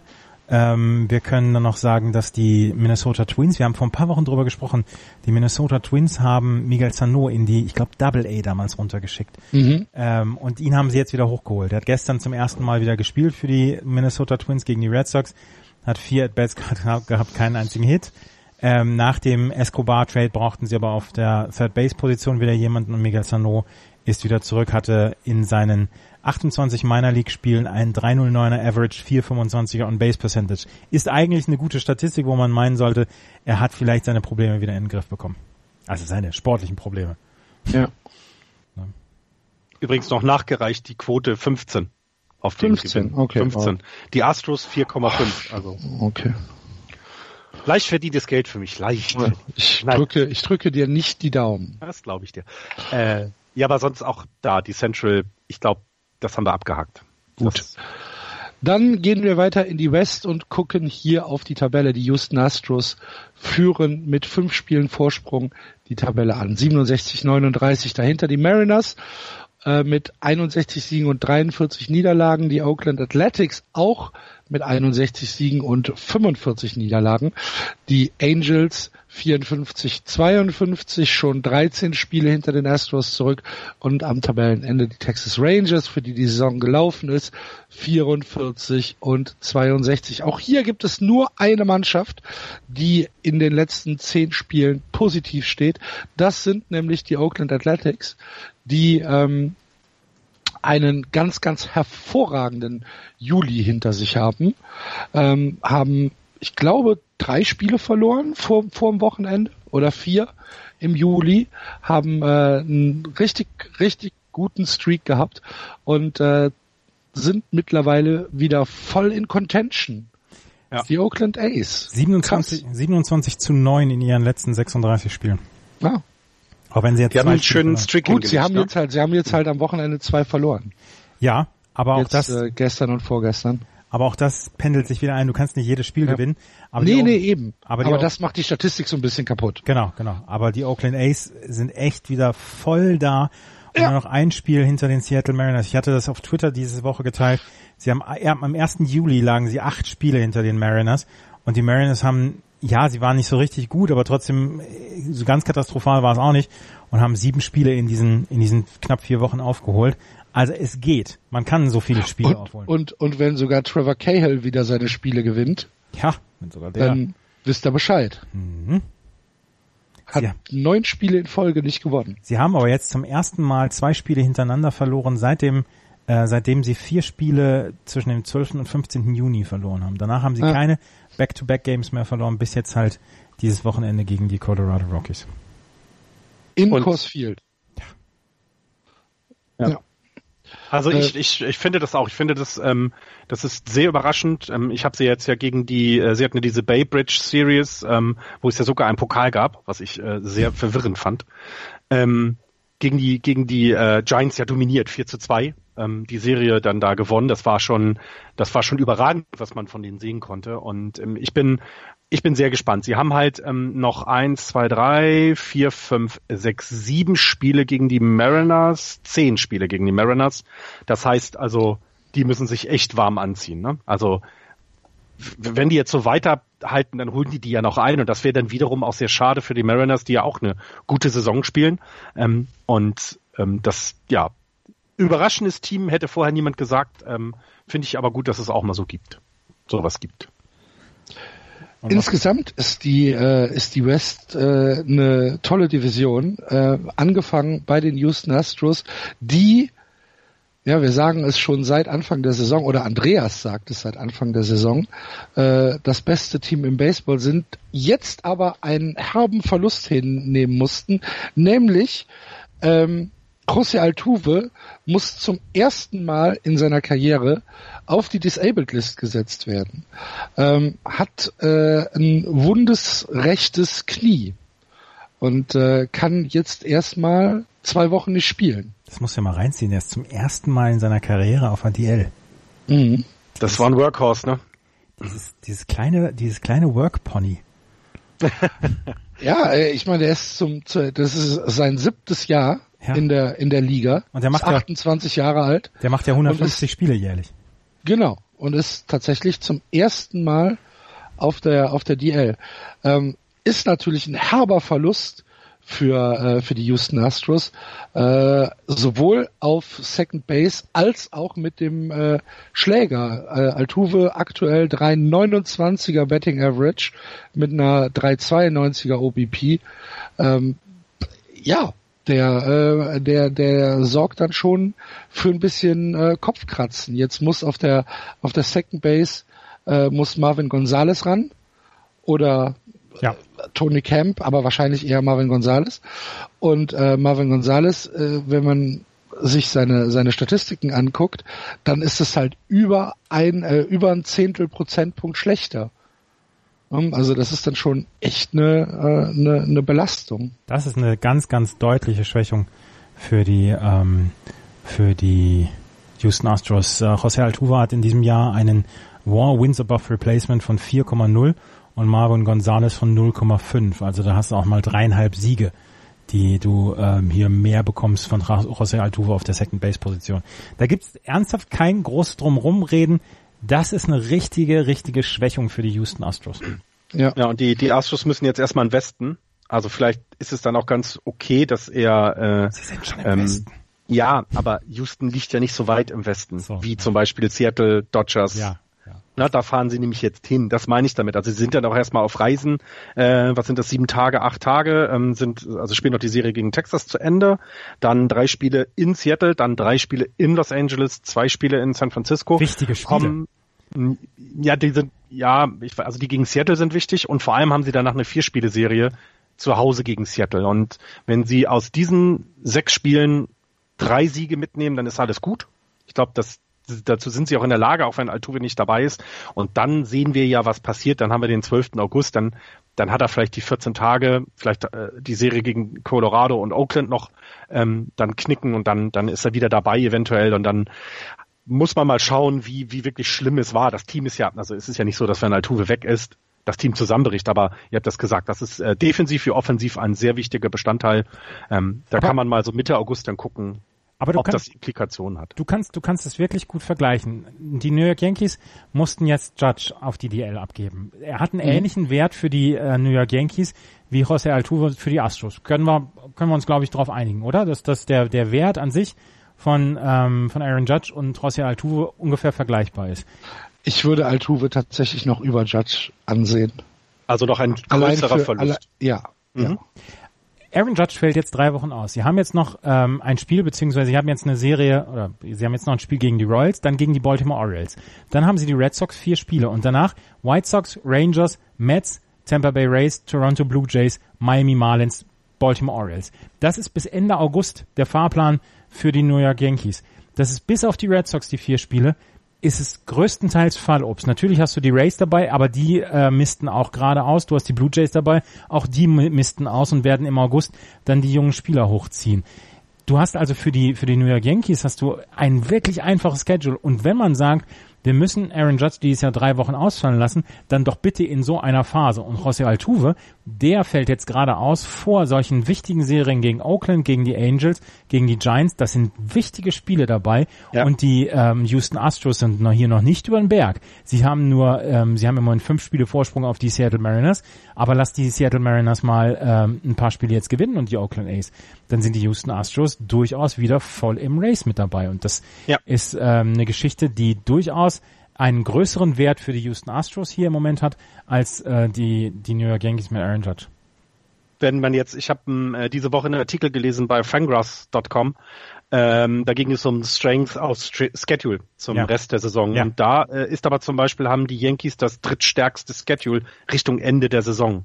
Also jetzt nicht diese drei Wochen, da hast du gerade gesagt, das ist leichter. Da. Ist aber da ist Judge wieder da. Das heißt, das ist genau richtig. Und ähm, zum Beispiel sehr leicht haben es äh, unter anderem die Houston Astros bis zum Ende der Saison, was aber auch an der an der American League auch liegen könnte natürlich. Aber sie haben es dann ein bisschen leichter. Ähm, das schwierigste Schedule übrigens haben die Cleveland Indians. Ja gut. Ja. Aber das, äh, aber ja, ich finde, ich finde, äh, es kommt zur schlimmsten Zeit für die für die Astros. Da hast du vollkommen recht. Ähm, und ich bin äh, gerade eben, weil so Teams wie die äh, wie die Ace von hinten drücken. Die Mariners hatten jetzt so, ne, also sie sind ja auch eines der Teams, die Axel genannt hat, die keinen positiven Rekord die letzten zehn Spiele haben, sondern ja eher mit 3-7 sogar den negativen Rekord haben. Aber die könnten ja gegen die Astros jetzt ein paar Spiele aufholen und dann hast du es noch enger, als du es eigentlich willst als Houston Astros. Eine Sache noch zu den Houston Astros geht direkt an dich, Florian. Ähm, Justin Verlander, den du ja für überbewertet hältst, 190 Strikeouts, zwei 24er äh, ERA und ein 0,89er Whip. So schlecht ist er gar nicht dieses Jahr. Habe ich aber schon meinen Hut mehrfach vorgezogen. ja? Ähm, ja, habe ich. Ähm, ich. Ich kann ja meine Fehler eingestehen, im Gegensatz zu anderen in diesem Podcast. Strikeouts pro Spiel im Durchschnitt. Ja. Wie, ja, viel, wie viel Strikeouts pro Spiel? Halb. Mhm, schön. Kann man mal machen. Garrett Cole hat zwölfeinhalb pro Spiel. Ja. Also das, das äh, Pitching der, der Houston Astros ist weiterhin nicht von dieser Welt. Verlander 2,24, Garrett Cole 2,54, Charlie Morton 2,89, Dallas Keuchel mittlerweile auf einem 3,60er ERA. Wenn man, wenn man sich überlegt, wie Dallas Keuchel die Saison angefangen hat.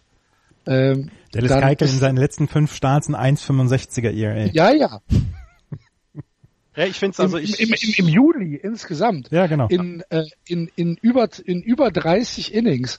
Ähm, also auf einem 360er und äh, Lance McCullers Jr. mit einem 401er. Da hast du halt, äh, dann hat, da hast du die die die Starting Five äh, alle in in in ja in Topform und äh, wenn man sich anguckt, dass die Innings auch einigermaßen gut verteilt sind, also Justin Verlander 148 Innings und wie gesagt 190 Strikeouts, Cole 134 Innings, Charlie Morton 118, Keikel das, das sind die wichtigen Zahlen. Also genau. ich glaube, Verlander war schon immer jemand, der gerne lange auf dem Mount steht.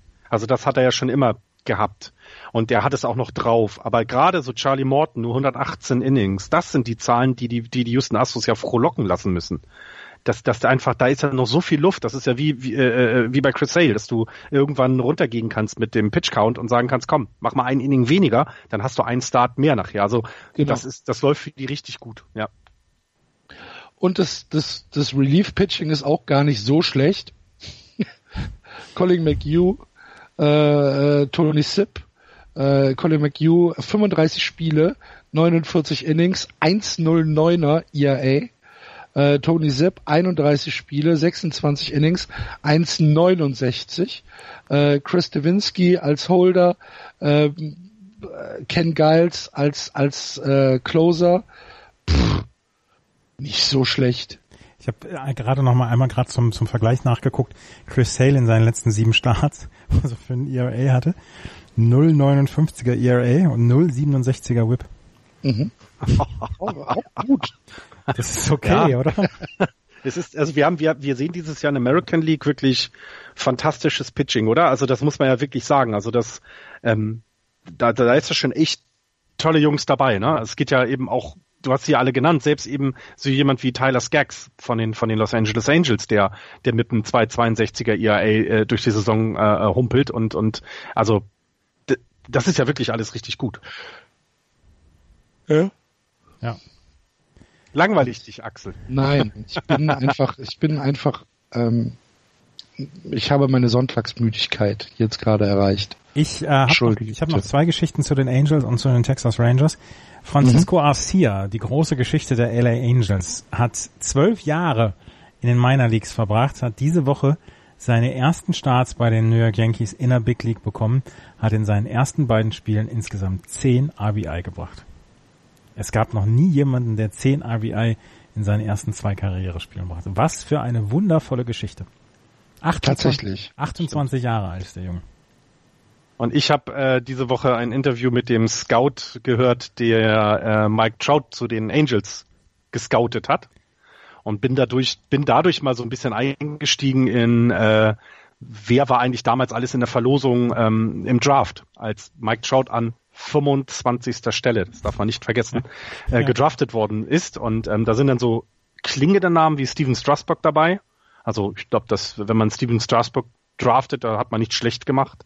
Ähm, wenn man, äh, ja gut, Zach Wheeler haben die Giants zum Beispiel genommen. Ähm, die Orioles haben Matt Hopgott, der gar nicht mehr spielt. Ähm, und wen haben wir noch? Als Jake, äh, Mike Leake, Jacob Turner, hat man vielleicht schon mal gehört, Shelby, Shelby Miller, hat man vielleicht schon mal gehört, aber das war's dann auch. Es ist also, es war sehr interessant, wie, wie er beschrieben hat, ähm, wie viel Angst er hatte, dass Teams vor ihm Mike Trout ähm, holen werden. Und sie haben es dann trotzdem geschafft, ihn zu holen. Und das, äh, ja, das fand ich, ähm, das war sehr, sehr spannend. Zumal er auch seinen Vater kannte, mit dem zusammen Baseball gespielt hat. Also ähm, das war sehr, sehr nette Geschichte. Ich weiß noch, dass äh, ich habe damals Das war die, die erste Saison, wo ich mich äh, nach meiner Pause wieder richtig für Baseball interessiert habe. Ich weiß noch, dass damals ein unglaubliches Bohai um Steven Strasberg gemacht worden ist. Das Pitching-Phänomen, er wird der mhm. allergrößte und so weiter. Und ähm, er hatte ja dann relativ schnell seine, seine Tommy John Surgery danach. Aber es war damals, es war damals ein unglaubliches Bohai.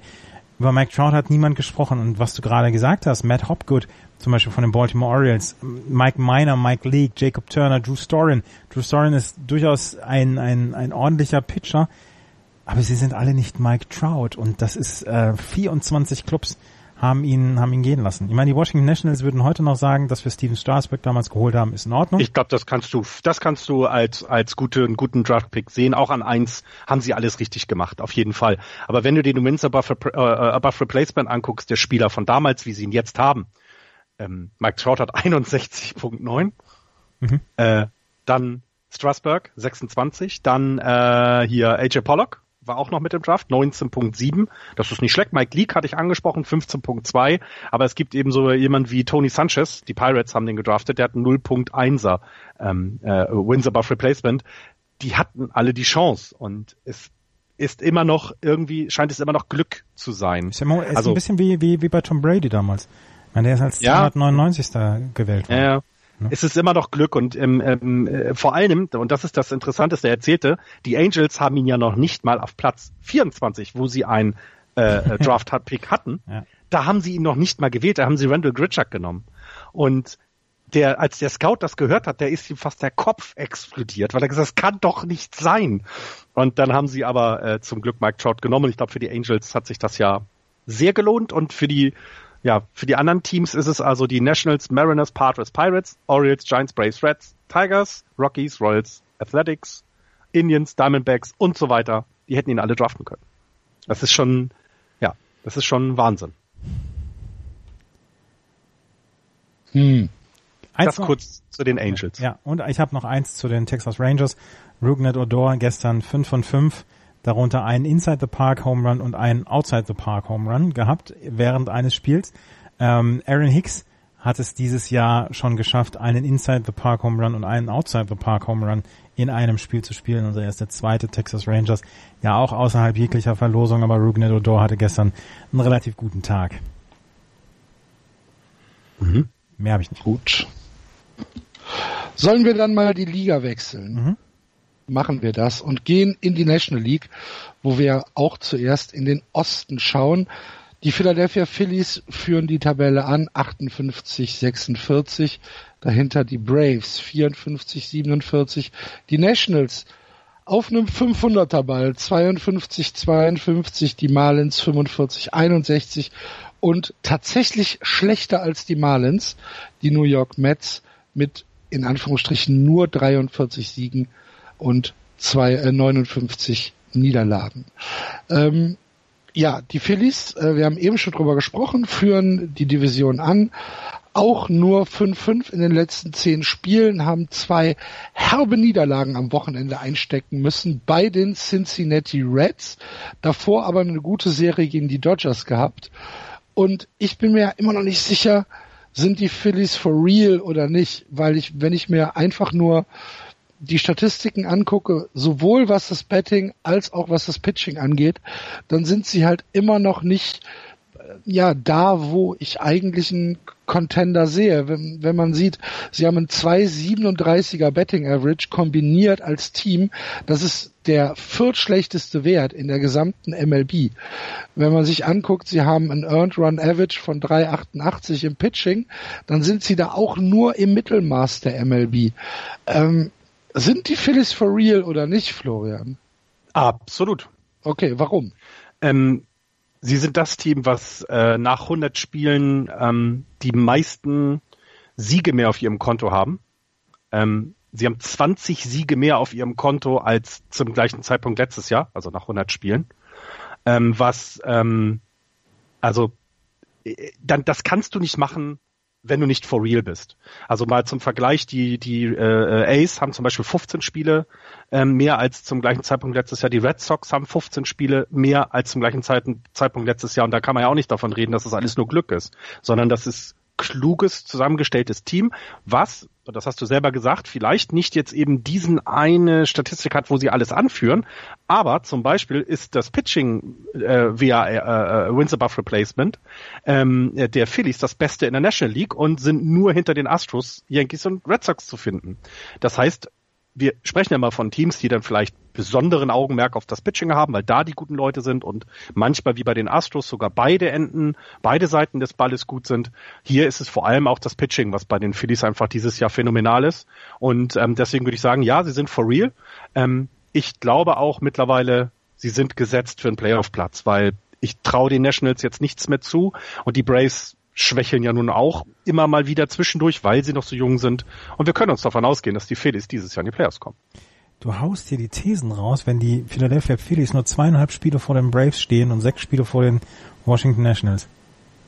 Haust ja, aber die Nationals sind auf. Sorry, da kommt nichts mehr. Die traden Harper, die, äh, die, da ist, ich, ich habe gleich noch Zitate des, des, des, des des äh, äh, Trainers mir rausgesucht, was er so die letzten Wochen gesagt hat. Das ist also da kommt gar nichts mehr. Und die Braves sind halt, die sind eben vielleicht eben noch nicht das Stück so weit, dass sie es jetzt äh, ganz nach oben schaffen.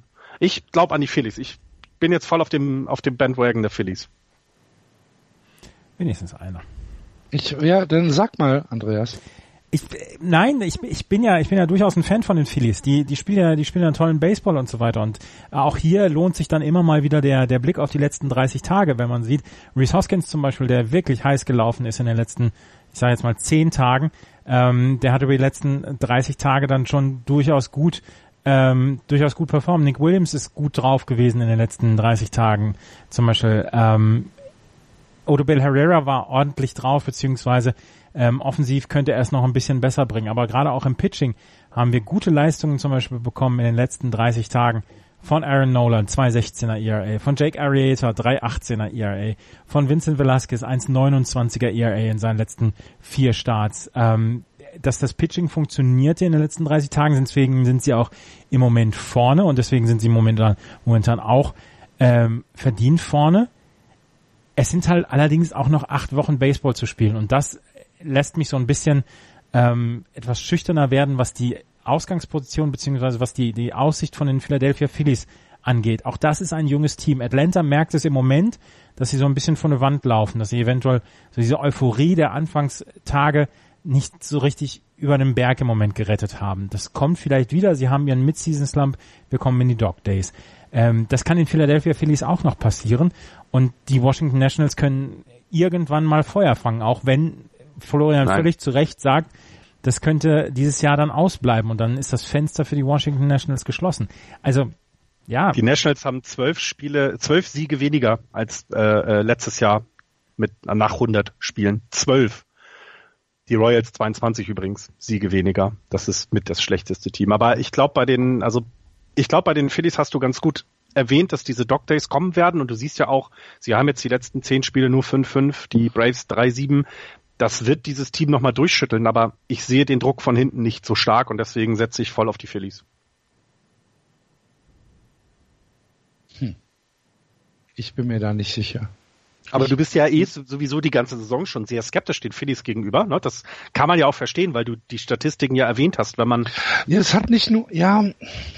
Es ist, es ist fehlt, es, weißt was mir fehlt? Tatsächlich. Also mir fehlt so ein Spieler, wo du sagen kannst, wow, das ist das. Also das könnte der Unterschiedmacher ja, sein. Aber vielleicht ist es so ein bisschen, weil es nicht das Team der Namenlosen will ich jetzt nicht sagen, aber es ist noch nicht der der Spieler da, wo du sagst, alles klar, jetzt weiß ich, warum die so gut sind. Hm.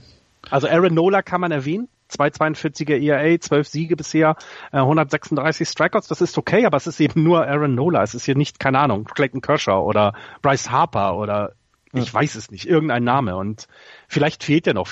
Ich glaube aber auch nicht, dass die Phillies da groß noch, also dass sie jetzt da, also sie, die sind natürlich jetzt auch in der Situation. Was machen wir, ne? Ähm,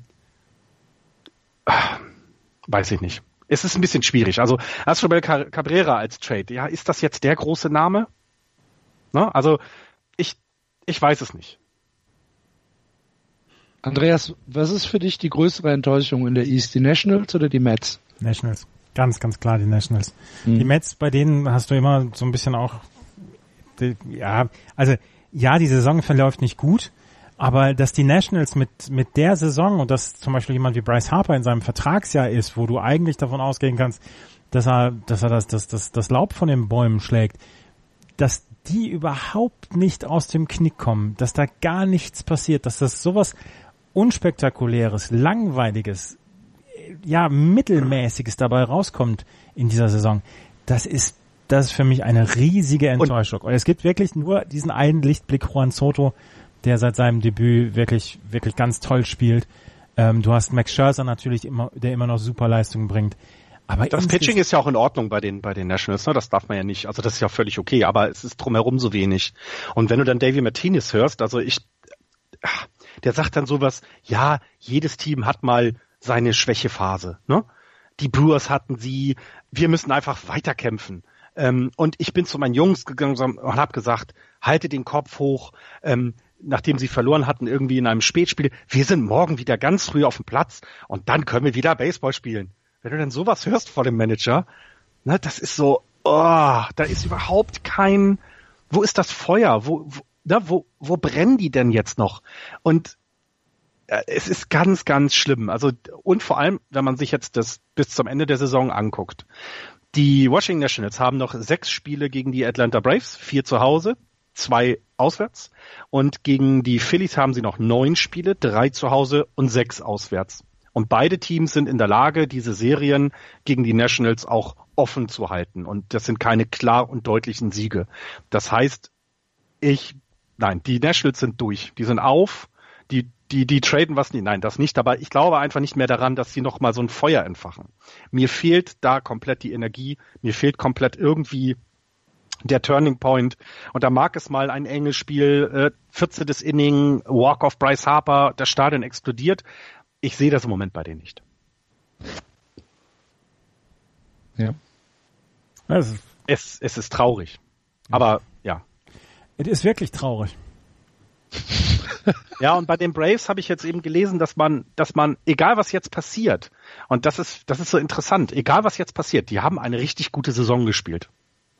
Die haben eine richtig gute Saison bisher gespielt und natürlich ist man vielleicht im Nachhinein traurig, wenn es mit dem Playoff-Platz dieses Jahr noch nicht klappen sollte. Wenn du mal in der Verlosung bist, dann willst du auch dabei bleiben. Im Moment sind sie anderthalb Spiele hinterm Wildcard-Platz. Ähm, und äh, es ist so ein bisschen der, die Betrachtungsweise. Wenn du sagst, du standest da oben, hast es nicht geschafft, ist es ja eine Enttäuschung. Andererseits musst du gucken, wo kommen wir her? Was hätten wir vor der Saison erwartet? Und ich glaube, die Braves werden sich alle auf die Schulter klopfen am Ende des Jahres und sagen, das war eine richtig gute Saison, auf der können wir gut aufbauen. Das kann sein. Ich habe noch was ähm, zu den zu den Nationals. Ähm, Max Scherzer hat eine Stunde nach Chris Hale die 200 Strikeouts-Marke erreicht. Hat ein paar Innings mehr dafür gebraucht, aber insgesamt hat er jetzt auch zwei, 200 Strikeouts. Es ist seine siebte Saison hintereinander, in denen er mindestens äh, 200 Strikeouts schafft. Nur drei andere Pitcher haben längere Serien gehabt, beziehungsweise die gleichen Serien gehabt. Tom Seaver 1968 bis 1976, der hatte sogar neun Saisons, in denen er mindestens 200 Strikeouts pro Saison hatte. Walter Johnson und Roger Clemens haben es insgesamt sieben Saisons hintereinander geschafft. Max, Max Scherzer ist jetzt bei sieben Saisons. Chris Sale, Felix Hernandez, Clayton Kershaw zum Beispiel haben sechs Saisons hintereinander geschafft. Gut. Ich habe noch was zu den Mets. Oh je. naja, UNS Cespedes, Season Ending Season Ending ja, Surgery. Okay, natürlich, das klar. Ist, das ist, das ist schon, das ist schon die Nachricht. Und ähm, ist, das Lustige ist, dass es vorher immer wieder Diskussionen gab, ob er nicht gehen sollte. Und es scheint wohl so, dass die. Bitte? Wo naja, gab's also, denn diese Diskussion? Nein, äh, auf, Nie die, mitbekommen. auf die DL. Ach so. Ja, auf die DL, ne? Okay. Und ähm, also die, also ob er diese, diese, ja, macht er diese Operation jetzt oder macht er sie nicht? Weil man ja auch ehrlich sagen muss, wegen Cespedes kommt, gehen die Leute ins Stadion. Ne? Das ist schon, das ist schon eine Sache. Und ähm, das ist ja, und man, man zieht jetzt so ein bisschen Parallelen zu der äh, Carlos Beltran-Saison, weil auch da wiederum ganz viel ähm, ja, Druck auf einem Spieler lastet, Druck auf einen nicht fitten Spieler lastet und das ja, das kann eben nicht nur, also wenn du so eine Season-Ending Surgery hast, du musst ja auch erstmal wieder zurückkommen. Du musst in dem nächsten Jahr ja erstmal wieder deine volle Stärke erhalten. Und ja, ich bin sehr gespannt, wie er nächstes Jahr da rauskommt, denn sein Vertrag ist ja schon einiges wert. Und was noch viel schlimmer ist, Tim Tebow, Tim Tebow ist, äh, ist out for the season. Der wird also dieses Jahr nicht mehr. Was hat er? Habe ich nämlich nicht mitbekommen. Äh, broken Hammerton Bone. Ham Hamate, Hamate Bone. Hamate? Was ist denn ein Hamate? Also er hat, er hat sich was gebrochen. Ja, ja, nicht das erste Mal. Ich glaube, bei vielen Met Mets-Fans wird es, äh, wird jetzt, dem wird ein Stein vom Herzen fallen. Hat sich die Hand gebrochen. Hand, stimmt. Das ist schade. Das ist schade. Ich hätte ihn gerne im September in einem Spiel gesehen. Ja. Und, in Solingen und, in der Kneipe geguckt. Und bei den, bei den, bei den Mets gab es etwas, was ist diese Saison das erste, also wo die Spieler darauf hingewiesen worden sind. Es gab quasi das vierte Aus in einem Spielzug. Die Mets haben gegen die Padres gespielt. Ähm, ähm, es gab einen äh, äh, Player an der Platte. Da wurde jemand ausgeworfen und das war das dritte Aus. Und der Spieler, der von zwei auf drei gerannt ist, wurde trotzdem von den Mets getaggt. Er wurde trotzdem, wurde noch der, mit dem Ball im Handschuh, es wurde der Spielzug noch zu Ende gebracht, obwohl es nicht notwendig ist. Hintergrund des Ganzen ist, vor der Saison wurde den Spielern gesagt, macht dieses Aus auch noch. Es kann ja sein, dass das Aus an der Platte nicht zählt. Mhm. Ja. Und du dann trotzdem noch diesen Spielzug zu Ende führen musst. Und das war wohl das allererste Mal diese Saison, dass wir es hatten. Das war dann aus an der Homeplate. Also es kam nicht zu diesem ominösen vierten Out, aber daraufhin haben die Spieler gesagt, da, das haben wir dieses Jahr das erste Mal mitbekommen. Ähm, Im Training sollten wir immer auch dieses quasi vierte Aus durchspielen. Schön. Fand ich sehr, fand ich sehr interessant. Eins noch zu, zu Juan Soto, den ich eben angesprochen habe. 13 Home Runs hat er bislang geschlagen. Er ist im Moment auf Platz 6 der Teenager äh, mit den meisten Home Runs in der Geschichte der MLB. Die meisten hatte Tony Conigliaro 1964 bei den Red Sox. 24 Home Runs in einer Saison. Und ähm, Juan Soto ist nicht weit davon entfernt. Bryce Harper hatte 2012 mit den Nationals 22 Home Runs. Mel Ott hatte 18 Home Runs 1928 mit den Giants. Ken Griffith Jr. 1989 16 mit den Mariners und Mickey Mantle 1951 mit den Yankees 13 und Juan Soto hat jetzt auch 13. Die Gesellschaft, in der er ist, äh, Juan Soto ist nicht so schlecht. Mhm. Das wollte ich noch zu den, mm, zu den Nationals sagen. Und jetzt lass uns in die Central gehen. Central gehen. Machen wir das. Die äh, National League Central wird angeführt hauchdünn von den Chicago Cubs. 60 Siege, 44 Niederlagen. Dahinter die Brewers, ein halbes Spiel, 61-46. Die Pirates 55-51, die Cardinals 53-51 und die Cincinnati Reds 47-58.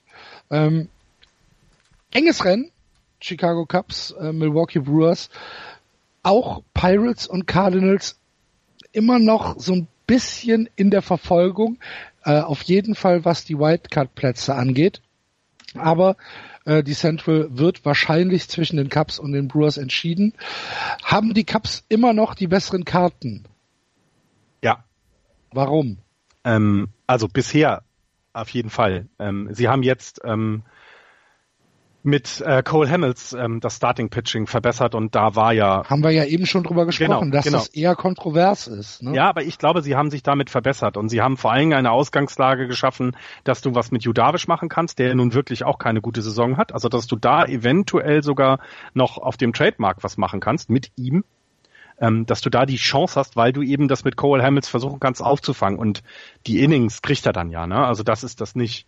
So, so geht es ja. Ähm, ja, und ansonsten ähm, das Negativste ist natürlich, ähm, dass äh, Chris Bryant ähm, ein MRI in der Schulter machen musste. Es sieht wohl so aus, als wenn nichts kaputt ist so richtig, also als als wenn es nicht so schlimm ist, wie man am Anfang befürchtet hat. Ähm, und er hat eine Kortisonspritze bekommen. Das heißt, ähm, er muss halt jetzt ein bisschen, äh, bisschen aussetzen. Es ist also doch nicht so schlimm, wie es, wie es mal schien. Und deswegen ähm, glaube ich, dass die Cups das jetzt bis zum Ende auch durchkriegen. Ähm, es wird nicht einfach werden, das tut ihnen aber auch mal ganz gut. Also auf jeden Fall ist das ganz äh, okay, wenn die, wenn die, wenn die Cups mal äh, nicht wie die letzten Jahre davor immer so ein bisschen ja durchcruisen können, sondern hier ja mal wieder in, in Contention sind. Und ich bin sehr gespannt, was auch vor allem rund um die Pirates und Cardinals in Richtung der der Trading Deadline passiert, denn die haben ja noch mal ähm, ja eine zweite Luft bekommen. Ne? Habt ihr den äh, Start von José Quintana mitbekommen? Gestern. Jetzt gegen, ja genau, ja. gegen äh, gegen die Cardinals. Ich habe ihn live gesehen gestern, ja. Das war nicht gut. Ähm, José Quintana gestern im ersten Inning 51 Pitches geworfen. Ja. Sechs Runs abgegeben und ähm, er ist damit der äh, äh, der einzige Spieler neben Ivan Nova, der dieses Jahr ein 50 Pitch Inning äh, hingelegt hat. 50 Pitch Inning ist schon eine außergewöhnliche Sache. Der ist am Ende des ersten Innings ist er sogar ein bisschen müde geworden, dass äh, wenn er 50 Pitches am Stück hat. Kann ich mir vorstellen. Und er hat er hat einfach nicht den Handschuh getroffen. Das war unglaublich. Und mhm. äh, José Quintana, wir wissen ja eigentlich, was er kann, aber das gestern war ein fieses Inning. Und ich habe euch, ich habe euch das gestern Abend noch geschrieben. Marcel Osuna hat hat einen Betting Average with Bases Loaded gestern gehabt von 3,92. Der hat irgendwie 100 Mal an einer, an einer, an Dings gestanden. Ähm, oder, oder 98 Mal an einer Platte gestanden und hatte 38 Hits oder sowas. Das ist einfach eine überragende Statistik. Den möchtest du haben, wenn du Bases loaded hast. Und was macht er? Er haut das Ding da aus dem Stadion für einen Grand Slam.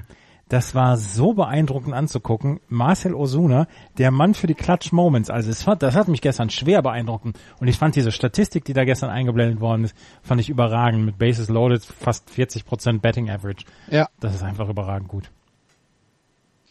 Ähm, ich bin, ich bin mir halt noch nicht hundertprozentig sicher, ob die, Cut, äh, die Cups wirklich besser sind als die Brewers, weil die Brewers, sie machen mir großen Spaß dieses Jahr. Und ich, sie haben jetzt einen fürchterlichen Start in den Juli gehabt, äh, haben da, ich glaube, was war es, acht Spiele in Folge verloren mhm. oder so, wo sie diese, diese äh, furchtbare Serie gegen die Pirates hatten äh, wo die, wo die Pirates zum ersten Mal äh, eine Fünf-Spiele-Serie in Folge gewonnen haben. Äh, dann diese äh, schwere Serie gegen die Dodgers, wo sie auch zweimal richtig auf, auf die Schnauze bekommen haben. Aber dann haben sie sich wieder ein bisschen berappelt, haben die Serie gegen die Nationals gewonnen und äh, schlachten gerade die Giants. Und ich, ich, ich, root, ich route so ein bisschen für die Brewers. Mir machen verdient, großen Spaß. Ja, verdient haben sie es auf jeden Fall. Du hast es gerade erwähnt. Sie haben sich ja auch ähm, zur neuen Saison klug verpflichtet. Na, wir hatten das schon gesagt mit Lorenzo Kane, jemanden dazugeholt, ähm, der Erfahrung hat. Christian Jelek von den ähm, von den ähm, Marlins kam er, ähm, der der ja auch gleich entsprechend äh, einschlägt jetzt mit seinem 3,18er Betting Average, aber auch Jesus Aguilar, der der wirklich eine, eine tolle super Saison macht, was man auch nicht unbedingt erwarten konnte.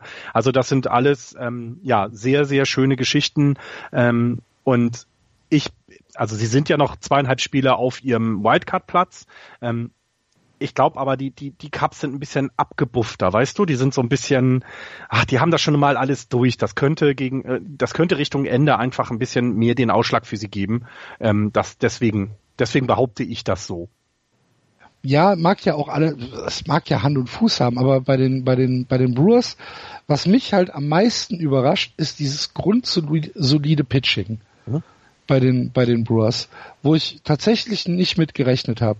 Äh, Junior Guerra spielt eine tolle Saison, äh, Julius Chaikin spielt eine annehmbare Saison, Chase Anderson annehmbare Saison und vor allen Dingen haben sie ein unfassbar solides Bullpen, wo ich echt nicht mit gerechnet habe. Das ist für mich äh, sehr sehr überraschend, dass dieses Bullpen und zwar durchgehend äh, einfach super solide ist.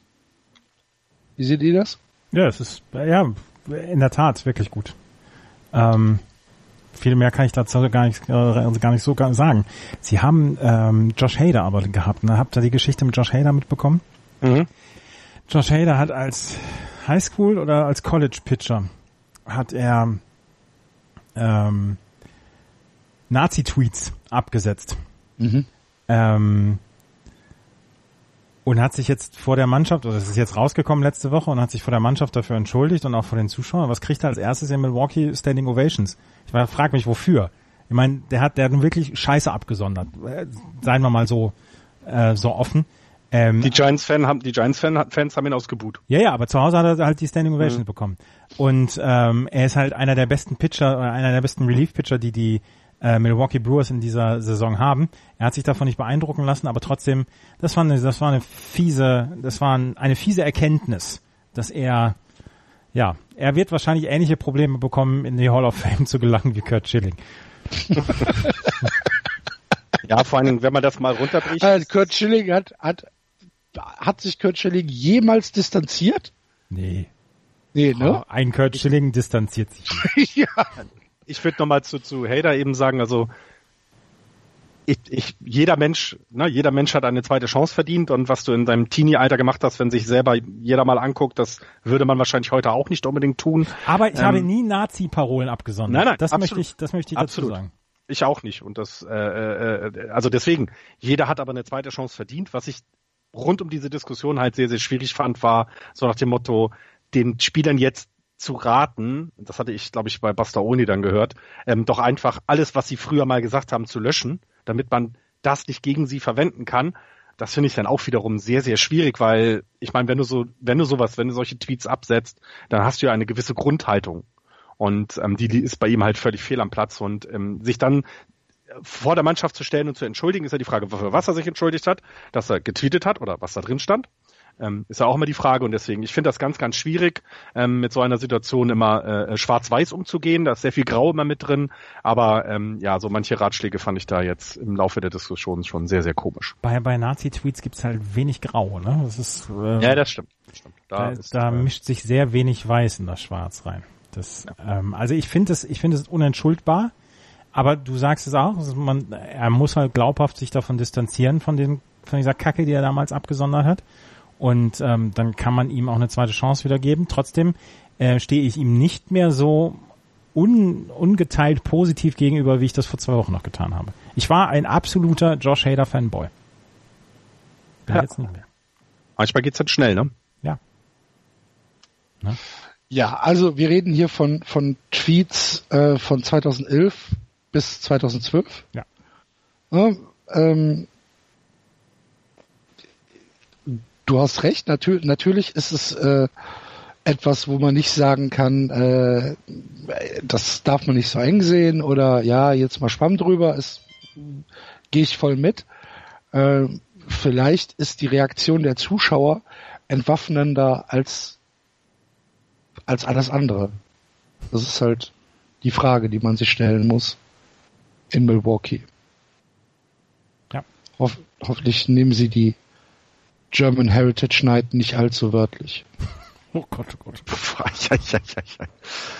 Lass äh, musste, ra musste raus, Entschuldigung. Lass uns in die West gehen, ganz schnell. Ja, wir haben doch noch, wir haben doch noch die, die Cardinals. Oh. Habt ihr das mitbekommen, dass die Cardinals zwei Spiele hintereinander einen No-Hitter aufgegeben haben? Nee. Ich beobachte die Cardinals nicht. Ja, und das, das, äh, äh, das Interessante bei dem zweiten von denen war, dass ähm, Austin Gamba, Gomba wohl einen No-Hitter in Seven Inning schleppte und dann äh, gegen die äh, gegen der Feueralarm im Great American Ballpark los. Und das Spiel wurde unterbrochen für einige Minuten. Und mit dem nächsten At-Bat, Joey Votto, äh, hat dann einen Hit geholt gegen die Cardinals. Oh, ich glaube, das, das ist aber Schikane gewesen dann von den. Ich glaube auch. Und vor allen Dingen ist es tatsächlich two nights in a row haben sie einen No-Hitter die Cardinals ähm, ähm, in das äh, äh, siebte Inning getragen und dann keiner, vor allem das Wichtige, keiner von den beiden hat einen Win mitgenommen. Also zweimal hintereinander sind sie mit dem siebten Inning äh, mit einem Vorsprung und das Bullpen hat es dann versaut oder der Feueralarm im äh, Great American Ballpark. Ja. Eins habe ich noch. Fand ja. Fand ich lustig. Ich, warte, warte mal ganz kurz, ja. bevor wir noch weitergehen. Ähm, bei den Cardinals, ich sehe es gerade auf der Homepage der Cardinals, es gab noch einen Trade. Äh, Luke Voigt ist äh, zu den Yankees gegangen. Ja, und dafür haben sie Brand, nee, nicht Brandon Drury, sondern Jason Shreve. Genau, und Giovanni, und Giovanni Gallegos, Gallegos äh, bekommen. Ja. Aber das hatte ist ich, hatte ich nicht mitbekommen. Nee, ist aber auch nichts Wichtiges. Da ging es ein bisschen um Platz zu schaffen äh, im Roster. Die Yankees mussten ein bisschen Platz schaffen. Das ist jetzt kein, also das ist jetzt kein Riesen-Impact. Der, äh, der First Baseman von den Cardinals, der hat hauptsächlich in der Minor League gespielt. Also ähm, da wird man dann schauen, ob der überhaupt bei den Yankees oben mit mischen wird. Jason Shreve hat Jason Shreve hat gestern noch einen Auftritt bei den Yankees im ersten Spiel gegen die Royals und ist dann während oder zwischen den beiden Spielen vom Doubleheader ist er getradet worden. Ich habe noch, ja. ich habe noch was. Greg Holland letztes Jahr, äh, wo wir gerade vorhin über die Rockies gesprochen haben und Pitcher, die äh, bei den Rockies eventuell untergehen. Greg Holland war letztes Jahr, ist ja letztes Jahr zu den, äh, zu den Colorado Rockies gekommen, nachdem er 2015 bei den Kansas City Chiefs war, 2016 ausgefallen war, ich glaube, ich weiß gar nicht, ob es Tommy John war, auf jeden Fall, er hatte eine lange Verletzung, war die ganze Saison ausgefallen.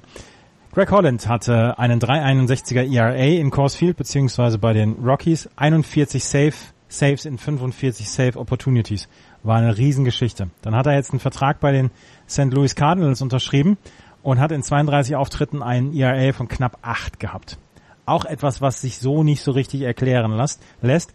Greg Holland ist äh, designated for assignment geworden von, mhm. von den St. Louis Cardinals. Und Tyler Lyons haben sie auch designated for assignment. Manchmal ist Baseball vielleicht nicht so richtig erklärbar. Nee, das stimmt. Mhm. Apropos nicht richtig erklärbar. Wollen wir in die West gehen? Ja.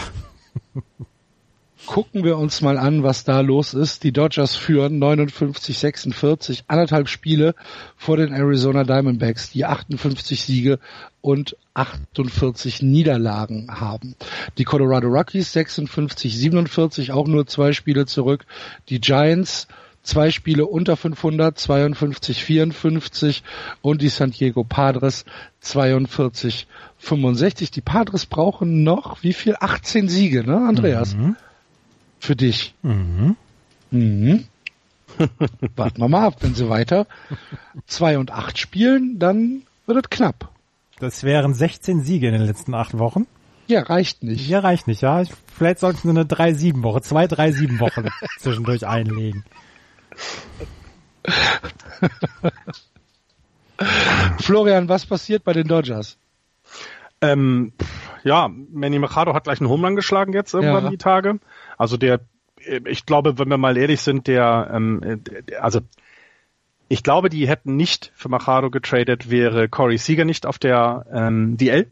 Ich glaube, dann wäre dieser Trade nicht passiert, weil sie dann diese Position gut genug besetzt haben. Aber jetzt haben sie ihn und das schlägt gleich gut ein. Und wir haben es ja am Anfang der Saison auch schon gesagt, die, die Dodgers sind schon das Team, was du schlagen musst in der National League. Es gab halt durch die ganzen Verletzungen ähm, einige Monate, wo das noch nicht ganz deutlich sich so abgezeichnet hat.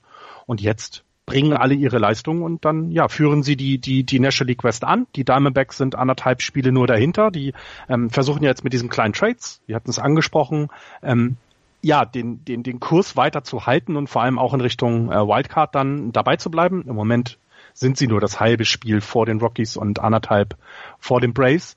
Ähm, und ja, bei den Dodgers, glaube ich, ist jetzt ein bisschen wieder mehr Ruhe eingekehrt und ähm, es ist nicht mehr ganz alles so ganz so schlimm, wenn du so willst. Ähm, ich hatte jetzt, ich hatte jetzt gehofft, ich hatte jetzt gehofft, dass du äh, bei Manny Machado erstmal äh, den den äh, Ball ansprichst, diesen Foulball, wo er fast die gesamte äh, die gesamte Bank der Dodgers geschlachtet hätte mit, mit, einem Ball. Das wäre natürlich, ja, den hatte ich, ja, das wäre natürlich, das wäre natürlich was gewesen, ja. erstmal, erstmal die Hälfte des Lineups aus dem Spiel genommen mit einem Foulball. Ähm, und äh, was wir natürlich äh, ansprechen müssen, ist äh, der enorme Auftritt von Clayton Kershaw gegen die Braves, wo er sieben, zwei Drittel Innings Lights Out Baseball ge gepitcht hat, äh, ein, ein Two-Run-Single und viermal auf Base gekommen ist. Drei Walks hat er gehabt. Wahnsinn. er hat äh, zum ersten, also der erste Pitcher, der drei Walks innerhalb eines Spieles hatte, seit Ty Black letztes Jahr im Juni der das erste Mal viermal die Base erreicht hat seit Mike Leake 2010 und der zum ersten Mal einen Hit und drei Walks als Pitcher hatte in einem Spiel seit Whitey Ford 1959. Ja.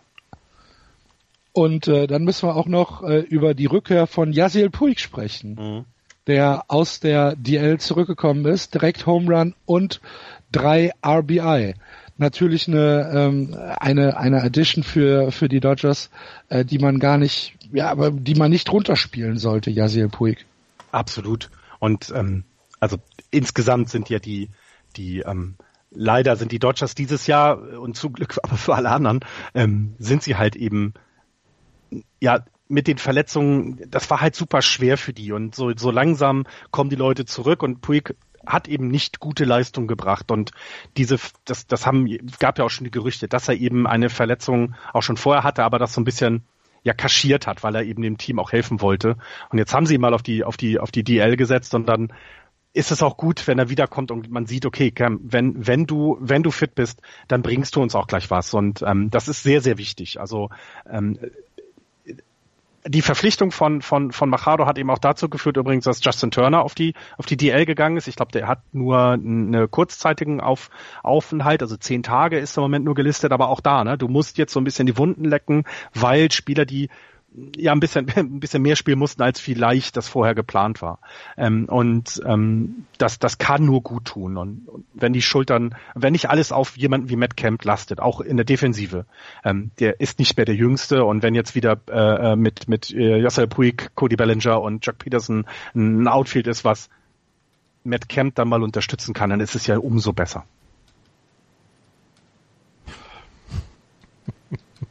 Was lachst du? Ach, wir sind gerade auf Twitter auf etwas hingewiesen worden, was ich jetzt noch mit reinbringen muss gleich. Okay. Möchtest du das jetzt machen? Nein, das ist, es ist, gehört nicht in die äh, National League West. Okay. Ich habe aber, ich fand's eben, ich finde es eben spannend, wie wir über die zehn Siegeserie der der Pirates so drüber weggebügelt oh, sind. Das da ja, also recht. das das finde, aber es zeigt vielleicht auch so ein bisschen, dass trotzdem, dass dass das noch nicht die große Geschichte diese diese Wochen waren, oder? Also ich meine, die Pirates haben sich nochmal zurückgebracht und haben, es, es gibt ja aus der, aus der ähm, Franchise selber, waren, waren sie ja total begeistert, dass mit so einer Zehner-Serie du einfach deine gesamte Saison nochmal in eine ganz andere Richtung drehen kannst, weil dieser zweite Wildcard-Platz da ist. Ja. Und ähm, das, das zeigt, dass die Reform, die damals mal angestoßen wurde, wo man ja sehr skeptisch war, dass das Auswirkungen bis tief in die Saison hat. Und gerade bei den Pirates sieht man das. Und ähm, die, die, die Pirates waren, glaube ich, bis vor kurzem noch ein, ähm, ein Team, wo du eher gedacht hättest, naja, die werden wohl eher ein paar Spiele abgeben. Die Saison ist für die vorbei. Sie kommen dann nicht mehr ran. Und jetzt dreht sich das alles, dass du die Pirates sogar wieder in die Verlosung bringen könntest für kleinere bis größere Trades, ähm, um, ja, um ihre Chancen weiter zu wahren. Ähm, und das, das, das, das wollte ich nochmal erwähnt wissen, bevor wir weiter über den Westen reden. Sehr gut. Dann erzähl mal, was es zu Arizona zu erzählen gibt. Wir hatten sie bei den Trades schon kurz angesprochen. Sie haben sich so ein bisschen dann verstärkt und ich glaube, es ist super schwierige Situation. Die, die Rockies haben jetzt eine sehr gute äh, zehn Tage Serie hinter sich, 8 zu 2. Ähm, und ja, was machst du? Ne? So als kleines Team, die werden es noch richtig schwer haben auf dem, auf dem Trademarkt und auch diese, diese Pace zu halten. Das ähm, wird für die nicht einfach werden. Ihr wisst, dass ich Arizona boykottiere, also das müsst ihr alleine machen. mein Gott, das ist drei Jahre, drei Jahre, zwei Jahre her, ne? Zwei Jahre. Das ist mir völlig egal. Ähm, zu den Arizona Diamondbacks habe ich außer den Trades, die wir vorhin besprochen haben, nichts mehr. Ähm, ich habe jetzt zu den Colorado Rockies noch was. Die haben Matt Holiday unter Vertrag genommen. Matt Holiday, 38 Jahre alt, hat dieses Jahr noch nicht gespielt, hat letztes Jahr noch mit den Yankees gespielt äh, oder bei den Yankees gespielt und hatte damals 105 Spiele gehabt und die ähm, die Rockies haben ihm einen Minor League Contract gegeben und ähm, er ist einer, der Tiefe reinbringen soll. Er war die ersten vier Saisons seiner Karriere in Colorado und war 2007 Zweiter im National League MVP Voting und hat den ähm, den Cardinals, glaube ich, hat er zum zum World Series Titel verholfen. War er bei den Cardinals mit Holiday? Der war bei den Cardinals, ja, genau. Ja. Und dann hat er, glaube ich, dann hat er doch ein bisschen Dro Drogen, Alkoholprobleme, war das nicht so? Das kann sein, ich weiß es nicht. Und ist dann nach Texas, war das nicht genau die Geschichte? Jetzt, jetzt gucke ich nochmal gerade nach, Entschuldigung, das ist da, da bin ich unvorbereitet gewesen, es tut mir leid. Ähm, ähm, auf jeden Fall Aber haben, haben die Rockies wir, ihn jetzt unter Vertrag genommen. Genau, und das sind halt die kleinen Sachen, die die Rockies nur machen können. Auch da wieder, ne? Kleiner Markt. Ähm, Pitcher halten sich lieber an ihrem oder, oder sperren sich in ihrem eigenen Spind ein, um nicht dahin getradet zu werden. Ähm, also ich bin sehr gespannt, ähm, ob dann, also was Großes kann ich mir nicht vorstellen. Also ein großer Trade, den, den sehe ich doch nicht äh, irgendwie den, den sehe ich da einfach nicht, dass jetzt, keine Ahnung, sie sich Bryce Harper für, ne, für den Rental holen, für diesen, ja, die, die, die, die, letzte Hälfte der Saison oder die letzten 60, 50 Spiele, was wir noch haben. Das kann ich mir halt bei diesen beiden Teams nicht so unbedingt vorstellen. Und, und ähm, dadurch waren sie es immer so ein bisschen schwerer haben. So ein bisschen wie St. Louis, ne? Die kleiner Markt, aber du musst halt, du musst halt unheimlich gut arbeiten, um mit dabei zu sein. Und ah, ich finde es halt schwierig, die beide Teams sind eigentlich zu gut, um aus dem Playoff-Rennen rausgerechnet zu werden, aber sie sind halt auch nicht überzeugend. Es fehlt vielleicht auch so ein bisschen noch was, dass man sagen könnte, hey, die habe ich vorne in der Verlosung und die werden alle noch so richtig böse äh, ärgern. Ich habe jetzt gerade mal äh, bei bei Matt Holiday äh, ein bisschen bisschen geguckt, was bei dem so alles abgegangen ist. Also ähm, die World Series hat er schon mit den Cardinals gewonnen. Das war 2011 die World Series. 2007 hat er ähm, mit den Rockies erreicht. Erreicht. Erreicht, genau. Mhm. Lustigster Fakt über über Matt Holiday. Wisst ihr, wer sein Babysitter war? Nein. John Farrell. Ernsthaft? Ja. Das ist toll. John Farrell okay. äh, hat hat äh, mit äh, mit dem äh, Vater von, äh, von Matt Holiday, nämlich Tom Holiday, bei äh, Oklahoma State im College gepitcht. Mhm. Und, ähm, und waren gute Freunde oder sind gute Freunde. Und äh, deswegen hat äh, John Farrell äh, Matt Holiday öfter mal gebabysittet. Sehr schön. So ist das. Mhm. Würde ich auch anfangen zu trinken. nee, aber er hat die ganze Zeit bei den Cardinals gespielt, also nicht, dass er noch halt. Mann, Mann, Mann, Mann, Mann. Entschuldigung. Ähm, aber wo trinken, Florian? Die Giants. Wie sieht's aus? Ja, äh, schlechtes, schlechtes Wochenende. Eigentlich sogar eine sehr schlechte Woche. Ja. Äh, zwei Siege nur aus den letzten neun Spielen. Äh, einmal gegen die Mariners und einmal gegen die Athletics, aber alle Serien verloren. Ja. Gegen die Athletics sogar eine ziemlich, ähm, wie, wie ist das deutsche Wort für devastating? Erschütternd. Äh, erschütternd, ernüchternd. Ähm, ernüchternd, ja. Ähm, ja. Du hast es eben schon angesprochen, das war diese, diese Bay Bridge äh, Series, drei Spiele in Oakland und drei Spiele in äh, San Francisco, äh, jeweils nur äh, eins äh, auf beiden Seiten der Bridge gewonnen und äh, dann ein 1-1-Split gegen die Mariners und jetzt drei Spiele in Folge gegen die Brewers verloren. Puh, keine, keine gute, keine gute Woche. Nein, und es zeigt halt auch den Unterschied eben, dass zum Beispiel die Brewers ein wesentlich besseres Team als die Giants sind, sieht man an solchen Dingen, wie jetzt so eine Serie. Du hast halt im Moment, ne, Evan Longoria kommt zurück von der DL und Brandon Belt wird gleich dahin geschickt. Also du hast genau diese, du hast nicht mal alle deine Jungs beisammen. Und das ist in so einem Team, wo die Tiefe ein bisschen fehlt, ein Riesenproblem. Ähm, ähm, Madison Bumgarner kriegt wie immer kein Run-Support. Ich werde mhm. teilweise wahnsinnig bei seinen Starts, weil er ja immer sehr, also er ist ja schon gut dabei, aber er kriegt halt überhaupt keinen Run-Support. Johnny Cueto ist heute Nacht, glaube ich, vom Mount irgendwann runter, weil er eben äh, wieder Probleme mit der Hüfte, Knie, was auch immer hat. Jeff Samacha ist immer noch nicht da. Also ist es ist halt sehr, sehr schade, dass nicht mal alle Spieler ähm, zusammen ja mal so ein, zwei Monate spielen können, sondern dass immer wieder jemand ähm, auf der DL ist und dann, ja, dann ist das immer noch, ne, du bist zwei Spiele unter 500, das ist okay. Ähm, für die Verletzungen mit, mit Madison Bumgarner am Anfang, Johnny Cueto und so weiter. Ähm, du hast jetzt plötzlich Jungs im Team, das habe ich letzte Woche schon gesagt, die sehr überraschend, ähm, ja, sehr überraschend gute Leistungen bringen, wo man das nicht unbedingt erwartet hat. Ne? Du hast also genug äh, junge Leute, die jetzt mal so ein paar äh, paar gute Spiele an den Tag gelegt haben. Und das das ist dann wirklich was Schönes und das ist dann auch okay und dann ist es immer noch eine wirklich gute Saison, ähm, aber du siehst den den großen Unterschied ähm, ähm, zum Beispiel zu den Brewers, aber auch zu vor allem äh, zu den zu den Oakland Athletics, ne? weil diese Serie hat schon deutlich gemacht, dass die Athletics auf jeder Position einfach besser besetzt sind das ist dann eben mal so. Wie, wie, wie, wie hoch würdest du die Chancen einschätzen, äh, doch noch über eine Wildcard in die Playoffs zu kommen? Dadurch, unter, jetzt unter, unter 30 Prozent?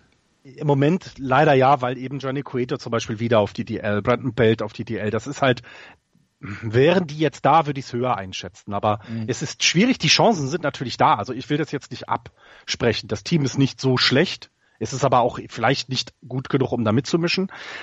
Wesentlich spannender wird ja sein, was machen die Giants überhaupt was zur Trading Deadline? Sie haben junge Leute, die jetzt geholfen haben. Ich hatte das gerade, ich hatte das gerade gesagt. Also jemand wie eben Andrew Suarez oder äh, Reyes Moronta oder Austin Slater und und und und und. Also da gibt es genug Spieler, von denen du nicht erwartet hast, dass sie produzieren können und dieses trotzdem tun. Ähm, aber die willst du dann ja auch nicht abgeben, weil das Team schon sehr alt ist. Ne? Also da sind jetzt nicht die jungen Spunde, die da rumhüpfen wie bei den Red Sox, wo du sagen kannst, wenn die noch drei Jahre, vier Jahre auf dem Niveau sind, sind sie immer oben um die Playoff dabei. Das hast du halt nicht mehr. Ähm, du möchtest aber auch, ich weiß, also du willst ja jetzt auch keinen Blockbuster-Trade irgendwie anstarten. Also du wirst Madison Bumgarner nicht traden. Das, da, sorry, das glaube ich wird einfach nicht passieren. Das kann, dann, dann wirst du auch aus der Stadt gejagt von deinen Fans. Ähm, außer du kriegst Mike Trout. Ich glaube, dann, das wäre das Einzige, was ich mir vorstellen könnte, ähm, dass da was passiert. Aber das passiert ja nicht und deswegen, äh, man sagt ja immer so schnell, die Teams müssen sich entscheiden, sind sie Buyer oder sind sie Seller? Gerade zum, zum 31.07. jetzt. Und die Giants wissen es nicht. Ich würde nicht sagen, dass die im Moment genau wissen, was auf welcher Seite sie stehen. Auf welcher Seite stehst du, Andreas? Ich halte mich da komplett raus. Ich werde ja wieder nur beschimpft von Florian. Ich okay. glaube, ich glaube das nicht. Stimmt doch ich glaube nicht, Ich glaube nicht, dass sie die Playoffs erreichen werden. Dafür sind Arizona und Colorado, äh, Arizona und LA zu stark. Und die Colorado Rockies kämpfen ja jetzt auch mit da, mit. Und die nehmen sich ja alle die Siege so ein bisschen selber oder gegenseitig weg. Das ist so, ich glaube, ich glaube, wir werden es nicht mehr schaffen. Ja, ich, also auch genau, das ist auch ein sehr gutes Argument, weil die Diamondbacks haben ja schon kleine Trades gemacht, das haben wir gehört. Ähm, und auch die Rockies haben ja ein gutes Team beisammen.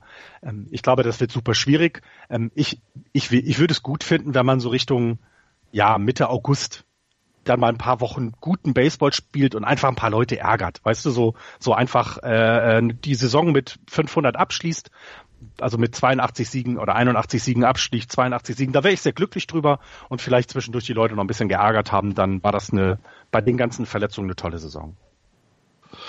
Gut, das ist doch ein schönes Schlusswort. Dann äh, machen wir die MLB hier zu und Andreas, du musst noch was berichten. Also ich habe gerade eben auf Twitter bekannt gegeben, dass wir die Zwei-Stunden-Marke für den Podcast geknackt haben. Dann mhm. hat ähm, jemand uns geschrieben äh, mit mit dem Twitter-Handle, warte jetzt, jetzt habe ich jetzt habe ich verrissen. B-1895 hat geschrieben, kommen die Kills vor, sonst muss ich boykottieren. Ich hatte eine Geschichte gelesen und die musste ich mir dann jetzt nochmal zu, zurückholen. Es gibt die Coastal Plain League, eine Sommerliga in den USA. Da haben die Savannah Bananas gespielt. gegen die Macon Bacon. Geil. Und sie haben äh, St. Patrick's Day haben sie zelebriert und gefeiert. Und die Savannah Bananas haben dort das komplette Spiel in Kills gespielt. Das scheint zu gehen. Und jetzt habe ich mir mal die, die Coastal League angeschaut. Ähm, also da, da spielen die Ashborough Copperheads mit, die Edenton Steamers, die Fayetteville Swamp Dogs, die Florence Red Wolves, die Forest City Owls, die Gastonia Grizzlies, die High, Pi High Point Thomasville High Toms, Holly Springs Salamanders, Lexington County Blowfish und halt die Savannah Bananas und Macon Bacon. Also die Savannah Bananas haben auf ihrer hohen Seite, auf ihrer Home-Seite erstmal ein wahnsinnig geiles Logo, eine wütend reinguckende Banane mit einem Baseballschläger in der Hand. Also gefällt mir schon mal. Ja. Und die schreiben, we make baseball fun. Fans ja. first, Entertainment always, all inclusive. Also da müssen wir dringend mal hin. Und sie haben in Kills gespielt, das komplette Spiel. Und ähm, das ist eine sehr schöne Geschichte. Ist allerdings schon vor 14 Tagen passiert, deswegen habe ich es so ein bisschen verdrängt. Tut mir leid. Okay. Ja. Also alle nach alle nach Savannah zu den Bananas. Oder, oder zum Macon Bacon. Macon Bacon, geile Sache. Ja.